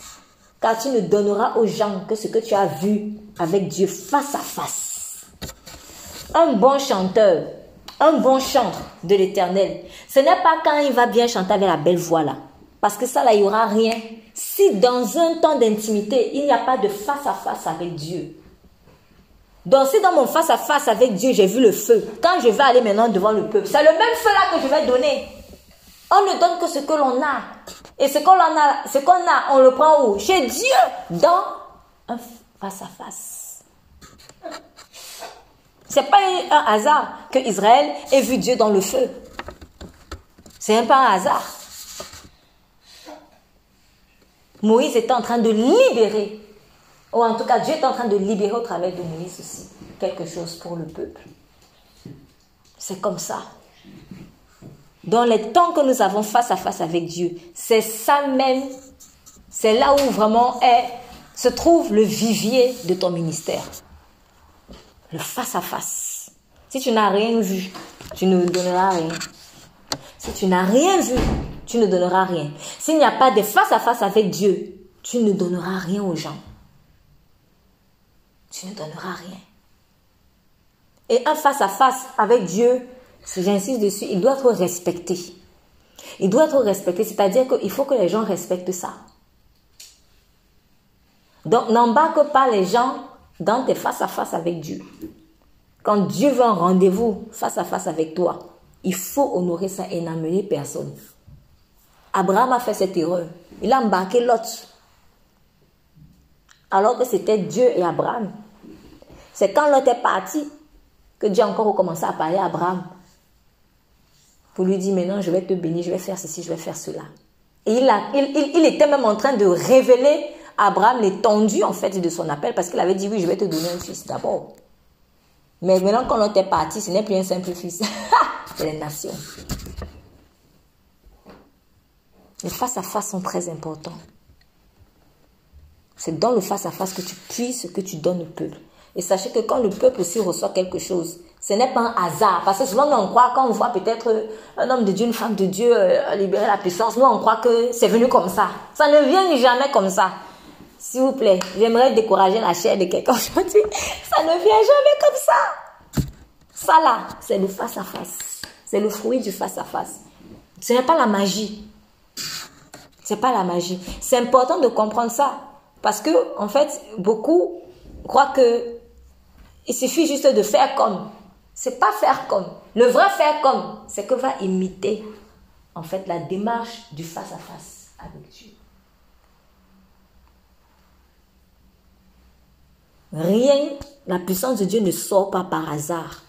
Quand il veut, elle veut, quand il veut utiliser quelqu'un, ce n'est pas un hasard ça vient du face-à-face. C'est possible aussi que Moïse allait constamment à la montagne seul. Et Dieu l'exigeait. Ce n'était pas le seul face-à-face. Parce que vous constaterez que à plusieurs reprises, il allait tout seul, 40 jours, et le peuple devait attendre. Le peuple devait attendre. Quand je veux recevoir de quelqu'un, quand je veux recevoir de quelqu'un, je dois vraiment respecter le, le temps que cette personne a avec Dieu. Et je dois attendre. Si Dieu a voulu peut-être passer par cette personne pour faire quelque chose, il faut que j'attende. C'est pas très différent quelque part, mais après nous sommes dans un autre contexte encore. C'est pas très différent, par exemple, euh, euh, dans le cas du premier mariage, euh, Adam a dû attendre. Il est mort à lui-même. Dieu l'a endormi. Tu attends. Je finis de travailler avec Ève parce que je veux un face à face avec Ève. D'abord, elle va pas débarquer comme ça. Non. Dieu veut le face à face avec Ève. Et c'est dans le face-à-face qu'il aura avec Ève que Ève pourra apporter à Adam ce qu'elle a pu apporter. Donc si maintenant moi je vais gâter les face-à-face entre Dieu et Ève, ça ne marchera pas. Je dis ça parce que ce sont des choses que j'ai vues. C'est-à-dire, tu vois, même un homme, il est même jaloux des, des temps d'intimité que sa femme avait dit. C'est bizarre. Parfois aussi l'inverse, parfois aussi des femmes. Ça aussi, j'ai vu ça chez les femmes. On dirait que ça la dérange en fait que son mari prenne des temps seuls en fait avec Dieu. C'est important même dans le couple que chacun aussi ait ses temps seuls. Vous devez prier ensemble. Ça c'est hyper important. Un, couple qui ne prie pas ensemble, c'est pas bon. Mais vous devez aussi avoir votre face à face avec Dieu. Donc si Ève n'a pas son face à face avec Dieu, Adam, moi Adam, je suis mort. Je n'aurai rien. Donc si moi, qui suis Israël, je dois attendre du berger Moïse.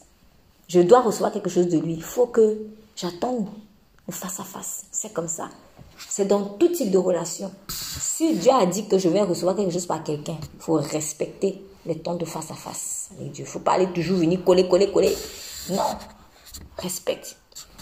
Même, par exemple, dans les rapports euh, père, mère, enfant. Je vais arrêter mon enfant, mais il y a un temps où il faut que je montre à mon enfant que quand moi je prends du temps avec Dieu, il faut respecter. Il faut respecter.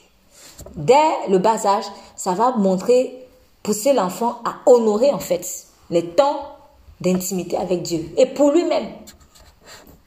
Et pour lui-même.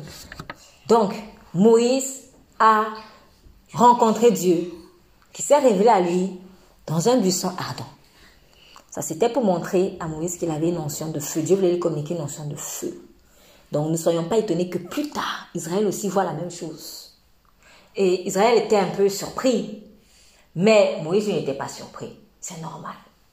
C'est le but justement. C'était là, en fait, le but c'est que Moïse puisse les rassurer. Parce que quand tu vois pour la première fois, tu connais pas, tu peux être paniqué, perturbé. Moïse lui aussi, il était un peu perturbé quand il a vu ça la première fois, c'est normal.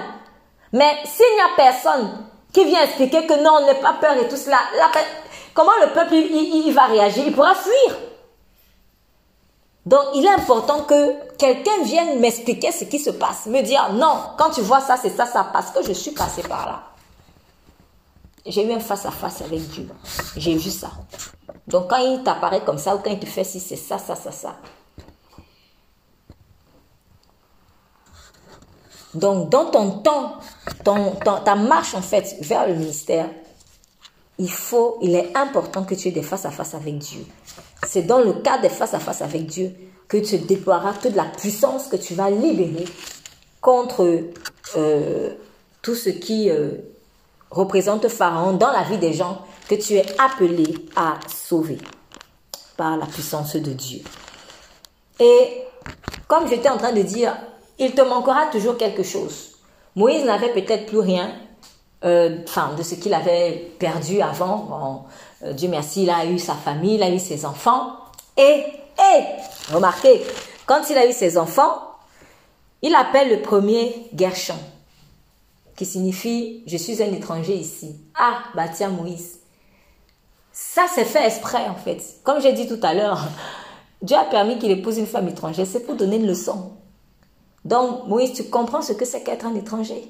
Parce que quelqu'un qui est toujours là, oui, mon sang, mon frère, mon sang, mon frère, mon sang, mon frère, en fait, c'est que tu ne sais pas ce que c'est qu'être être un étranger. Mais comment je vais faire? Quand dans le peuple que tu vas diriger, je vais amener des étrangers Tu vas les maltraiter instinctivement parce que tu n'as pas été brisé en fait dans ça. Donc à ce moment-là, Moïse commençait à comprendre que, eh, dans étranger, là, moi aussi, je peux être ça. Hein? ah oui, c'est ça. C'est ça. Il a appelé son fils, je suis un étranger ici, Gershom. Non. Moïse, c'est une bonne nouvelle parce que on voit donc que pendant les 40 ans où il était, il était fugitif, où il s'est caché, en fait, c'est un travail. Dieu est en train de purifier, Dieu est en train de le préparer sans qu'il n'en soit conscient. Sans qu'il en soit conscient. Et si peut-être il pense avoir perdu beaucoup de choses, il est resté une chose. Et cette chose-là, ce n'était même pas la nouvelle famille qu'il avait fondée à Madian. C'était Qu'est-ce que tu as dans ta main, Exode 4 Et l'Éternel lui dit, comme il a commencé à dire, oui, je ne peux pas, je ne peux pas, je ne peux pas.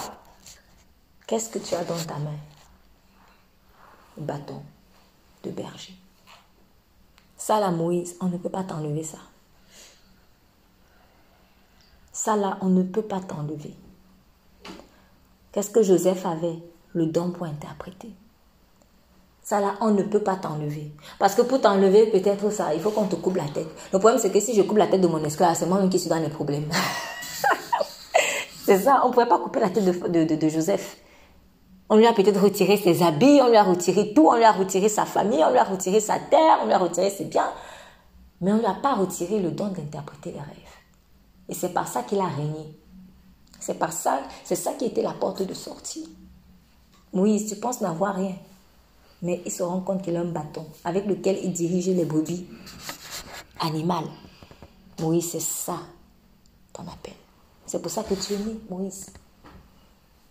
Tu as oublié que tu es le seul qui a survécu pendant un génocide? Tu as oublié? Tu es la vie au milieu de la mort. Tu es l'espoir, en fait, au milieu du désespoir. Tu as oublié que tu as vécu chez ton bourreau, chez celui qui est en train de tuer tes frères. Tu as déjà vaincu en fait Moïse. Ça, on est plus que vainqueur. On a, on, a, on a la victoire en nous. On a la victoire en nous. Moïse, tu as déjà vaincu à trois mois. J'ai fermé la gueule des lions. Il a fermé les langues de Pharaon au point où Moïse a vécu, grandi dans la maison de Pharaon. Le même Dieu qui a fermé la bouche des lions à côté de Daniel. C'est le même Dieu qui a fermé les langues d'assassinat, les langues meurtriers de Pharaon. Dieu au contrôle de toutes choses. Donc Moïse, il te manque quelque chose. Il te reste quelque chose. Cette chose-là, on ne peut pas te l'enlever. Le bâton.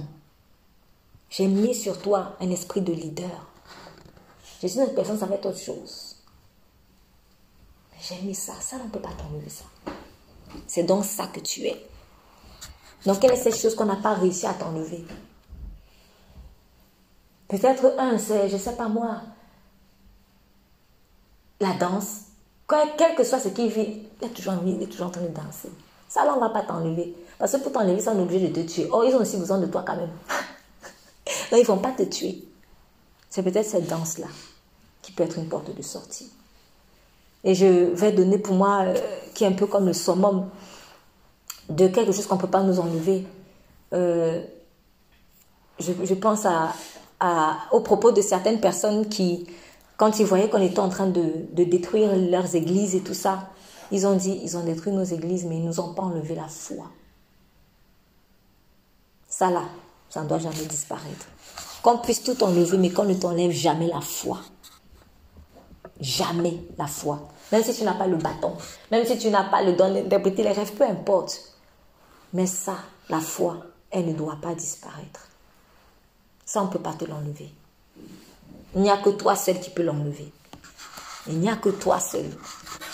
Ne l'enlève pas. Et c'est avec ce bâton-là, Dieu a commencé donc à manifester, nous allons bientôt terminer, il a commencé à manifester ce qu'il allait vivre avec lui. Et il a transformé le bâton en quoi? En serpent. Quand il transforme le bâton en serpent, le bâton se retransforme en... Le serpent se retransforme en bâton. Et si c'était la verge, en fait, vraiment du commandement, de l'autorité. Cette verge de berger, cette verge de pasteur d'Israël. Et lorsqu'il est allé vers Pharaon, il a fait le même signe. Quand je vous disais tout à l'heure que les signes en fait que tu vas faire devant les gens, ce sont des choses que tu as déjà faites dans le face-à-face avec Dieu. Les miracles que vous allez voir quelqu'un faire devant les gens, en temps normal, ce sont des choses qu'il a déjà faites dans le face-à-face avec Dieu. C'est Jésus même qui a dit, je ne fais que ce que j'ai vu faire mon Père. Même Jésus. Même Jésus, si Jésus lui faisait comme ça, nous on est qui pour, pour faire autrement? Le face-à-face. Aucun des miracles que tu ne feras devant les gens n'a d'abord été fait dans le face-à-face avec Dieu. Donc quand tu lui dis oui Seigneur, euh, euh, vraiment utilise-moi peut-être pas quand je vais imposer les mots, mais ils vont être guéris. Commence à faire ça dans ton intimité avec Dieu, là où personne ne te voit? Va pas chercher vite le m'as-tu vu. Va pas chercher vite ça. Va pas chercher les vues, les vues, les vues, les vues. Fais d'abord dans l'intimité, peut-être dans ta maison, là où personne ne te voit. Ou même là où personne ne va te dire merci. Je veux encore aller plus loin. Ou même personne ne va te dire merci. Tu veux imposer les mots malades où on va te voir. Mais à quelle fréquence tu, tu, intercèdes pour les malades dans ta chambre? Parce qu'il n'y a pas qu'à aller imposer les mots malades, on voit. Mais à quelle fréquence tu intercèdes pour les gens? Quand tu intercèdes pour les gens dans ta chambre, on ne te voit pas. On ne te voit pas. Donc, cherche à voir les résultats dans ton intimité avec Dieu avant d'aller avoir les résultats au vu et au su de tous. C'est là où on éprouve vraiment la motivation, en fait. Donc, parfois, quand tu vas voir que tu vas aller imposer, ça ne marche pas comme Géasi, le serviteur d'Élysée. Il a pris le bâton d'Élysée et, bien c'était Élysée, bien sûr, qui lui avait donné le bâton pour aller ressusciter la fille de la tsunamite. Ça n'a pas marché. En fait, il voulait seulement imiter Élisée parce qu'il avait vu qu'Élisée faisait plein de miracles. Il s'est dit, ah, je vois qu'il fait ci, il fait ça, bon, on va aussi imiter. Je vois qu'il lève la main comme ça, je vois qu'il tourne le pied comme ça. Et il pensait que peut-être c'était pour tourner le pied. C'est pas une question de tourner le pied, faire un geste et tout ça. Il a pris le bâton, il a dit, oui, maintenant je vais pouvoir, ça pas marché. C'est pas le bâton. Est-ce que Géasi, j'ai des face à face avec Dieu? Parce que dans le face à face avec Dieu, c'est là où Dieu va te purifier. Tu peux pas aller représenter Dieu sans voir Dieu. Tu peux pas représenter quelqu'un sans avoir vu la personne. Ça, c'est être un mercenaire. C'est être un voleur. Le loup qui vient dans la bergerie alors que ce n'est pas le vrai berger qui l'a envoyé. Parce que ce loup-là n'a pas de face à face avec Dieu. Quand j'ai un face à face avec Dieu, le masque du loup va tomber. Et il va me donner un bon masque. Enfin, d'ailleurs, il n'y a même pas de masque avec lui. que dis-je? Il n'y a même pas de masque. Il va faire tomber tous les masques. Il va faire tomber tous les masques. Et à ce moment-là, je pourrais donc aller de façon saine déverser, en fait l'onction sur les gens. Donc, ce que Moïse a fait devant Pharaon, là où il a transformé le bâton, tout ça là, il l'a d'abord fait dans l'intimité avec Dieu. Dieu lui a montré ça. Je fais ce que j'ai vu mon père faire. Donc, qu'est-ce que tu as vu ton père faire dans l'intimité avec lui que tu vas reproduire? C'est comme ça. Il ne faut pas chercher à reproduire dans l'illégalité en prenant les raccourcis. Ça ne marchera pas. Ça ne marchera pas ça ne marchera pas. C'est ensuite, il dit, L'Éternel dit encore, mets ta main dans ton sein. Il mit sa main dans son sein, puis il la retira, et voici sa main était blanche de lèpre comme la neige. Et Dieu dit, remets ta main dans ton sein. Et il remit sa main dans son sein, puis il la retira de son sein, et voici, elle était redevenue comme son autre chair. Ça, c'est quelque chose que j'ai déjà expliqué, mais je vais le redire rapidement pour ceux qui ne n'était pas là au moment où je le disais. Euh, il y avait trois signes que Dieu lui a donnés. Le premier signe, c'était la transformation du bâton de berger en serpent, et puis le serpent est redevenu bâton. Dieu était au travers de Moïse en train de le préparer par rapport au miracle qu'il allait accomplir, mais quelque part, il était aussi en train de révéler à Israël ce qui en fait en sorte qu'il puisse peut-être se retrouver dans cette situation. Parce qu'on se souvient, malheureusement, Israël n'est pas entré à Canaan, cette génération-là en tout cas, elle n'était pas entrée en Canaan. Pourquoi? À cause de, de, de, d'attitudes qu'on peut retrouver dans les trois signes que, que, que nous allons voir. La première chose, et qui est valable pour tous, ce n'est pas Israël, c'est la rébellion. C'est la rébellion. Parce que le bâton du berger, c'est le bâton de l'autorité en fait de Dieu. Maintenant, on fait de cette autorité-là un serpent. C'est ça. Le serpent, lui, se rebelle. Je dis toujours, le serpent, c'est l'un des animaux, vous ne le verrez jamais en groupe. Tu vas voir les lions en groupe, tu vas voir les singes en groupe, tu vas voir les chimpanzés, mais remarquez, le serpent, lui, n'est jamais en groupe. Toujours seul, seul. Toujours seul, seul. Dès qu'il sort de l'œuf, il reste même pas avec sa mère. Il sort. Il fuit pas. Il est comme ça. C'est pas droit. Toujours sinueux, sinueux, sinueux. Il se détourne tantôt à gauche, tantôt à droite. Or, il est écrit, écoute mes paroles, ne t'en détourne ni à gauche, ni à droite. Mais le serpent, lui, il est toujours en train de se détourner. Tu veux l'arrêter à gauche, il va aller à droite. Tu veux l'arrêter à droite, il va à gauche. Voilà, rebelle. C'est comme si tu es en train de dire, regarde Moïse, ce qui fait en sorte que mon peuple souffre. D'abord, la rébellion. Mais je vais prendre le péché de la rébellion. C'est ce qui est beau, en fait. Je vais prendre le péché de la rébellion. C'est pour ça que Christ, comme, comme, Moïse a élevé le serpent dans le désert, ainsi le Fils de l'homme sera élevé. Christ s'est fait serpent pour nous, afin que le bâton redevienne, le, le serpent redevienne le bâton. Que chaque chose soit à sa place. Que Dieu soit à sa place de Dieu. C'est ça en fait. Que dans ma vie, Dieu soit à sa place de Dieu. Parce que c'est ça qui a fait qu'on se retrouve dans l'esclavage de Satan. Donc, faut pas aller reproduire les mêmes choses. Quand Dieu vient te guérir, il ne te guérit pas en fermant les yeux sur ton péché. Non. Parce que le péché, il le juge, mais c'est le péché qu'il sauve. C'est ça. Donc, où j'ai compris la leçon, ou j'ai pas compris la leçon? Quand j'ai compris la leçon, je ne vais pas aller retransformer ou prendre le bâton d'autorité comme un serpent. Ou jouer les serpents pour contester le bâton. Or, c'est l'une des choses qui a fait que beaucoup en Israël meurent et n'entrent pas dans Canaan malgré les promesses de Dieu. Ils ne sont pas entrés dans la promesse. La deuxième chose, à cause de le deuxième signe, c'était quoi? C'était mettre ta main dans le sang et puis tu la retires et la main est devenue comme la lèpre. À cause de la rébellion, la maladie est venue. Les maladies qu'on voit là, c'est la rébellion. En fait, chaque signe était prophétique. Mon peuple s'est rebellé. Depuis qu'il s'est rebellé, la maladie est entrée. Dieu n'a pas créé la maladie. La maladie est venue à cause de la rébellion. Quand Adam et Ève ont péché pour devenir Dieu, pour prendre le bâton d'autorité, à ce moment-là, ils sont commencés à tomber malades et à vieillir. Et jusqu'à présent même, souvent on tombe malade. C'est pas toujours comme ça, mais il y a certaines maladies qu'on a, c'est à cause de la rébellion en fait. C'est pour ça que c'est le deuxième signe. Et quand je parle de maladies, il y a les maladies physiques, mais je parle aussi des maladies de l'âme. C'est toute forme de maladie. Dans maladie, il y a mal. Donc c'est mal. C'était ça en fait la lèpre. Mais Dieu dit, oh, maintenant on remet la main lépreuse dans le sein. Donc on remet là sa place. Quand elle revient à sa place, maintenant la main est devenue normale. Donc si je reviens à ma place, je vais sortir de la maladie. Que ce soit physique ou que ce soit de l'âme. Reviens dans le sein de Dieu. Retrouve Dieu comme ton refuge. Et tu vas guérir. Oui, c'est ça que tu as appelé aller dire à mon peuple. C'est pour ça que je t'ai suscité. Va dire à mon peuple, remets la main, reviens à Dieu et tu vas guérir. Tu vas sortir de cette lèpre. Tu vas sortir de cette, de cette lèpre.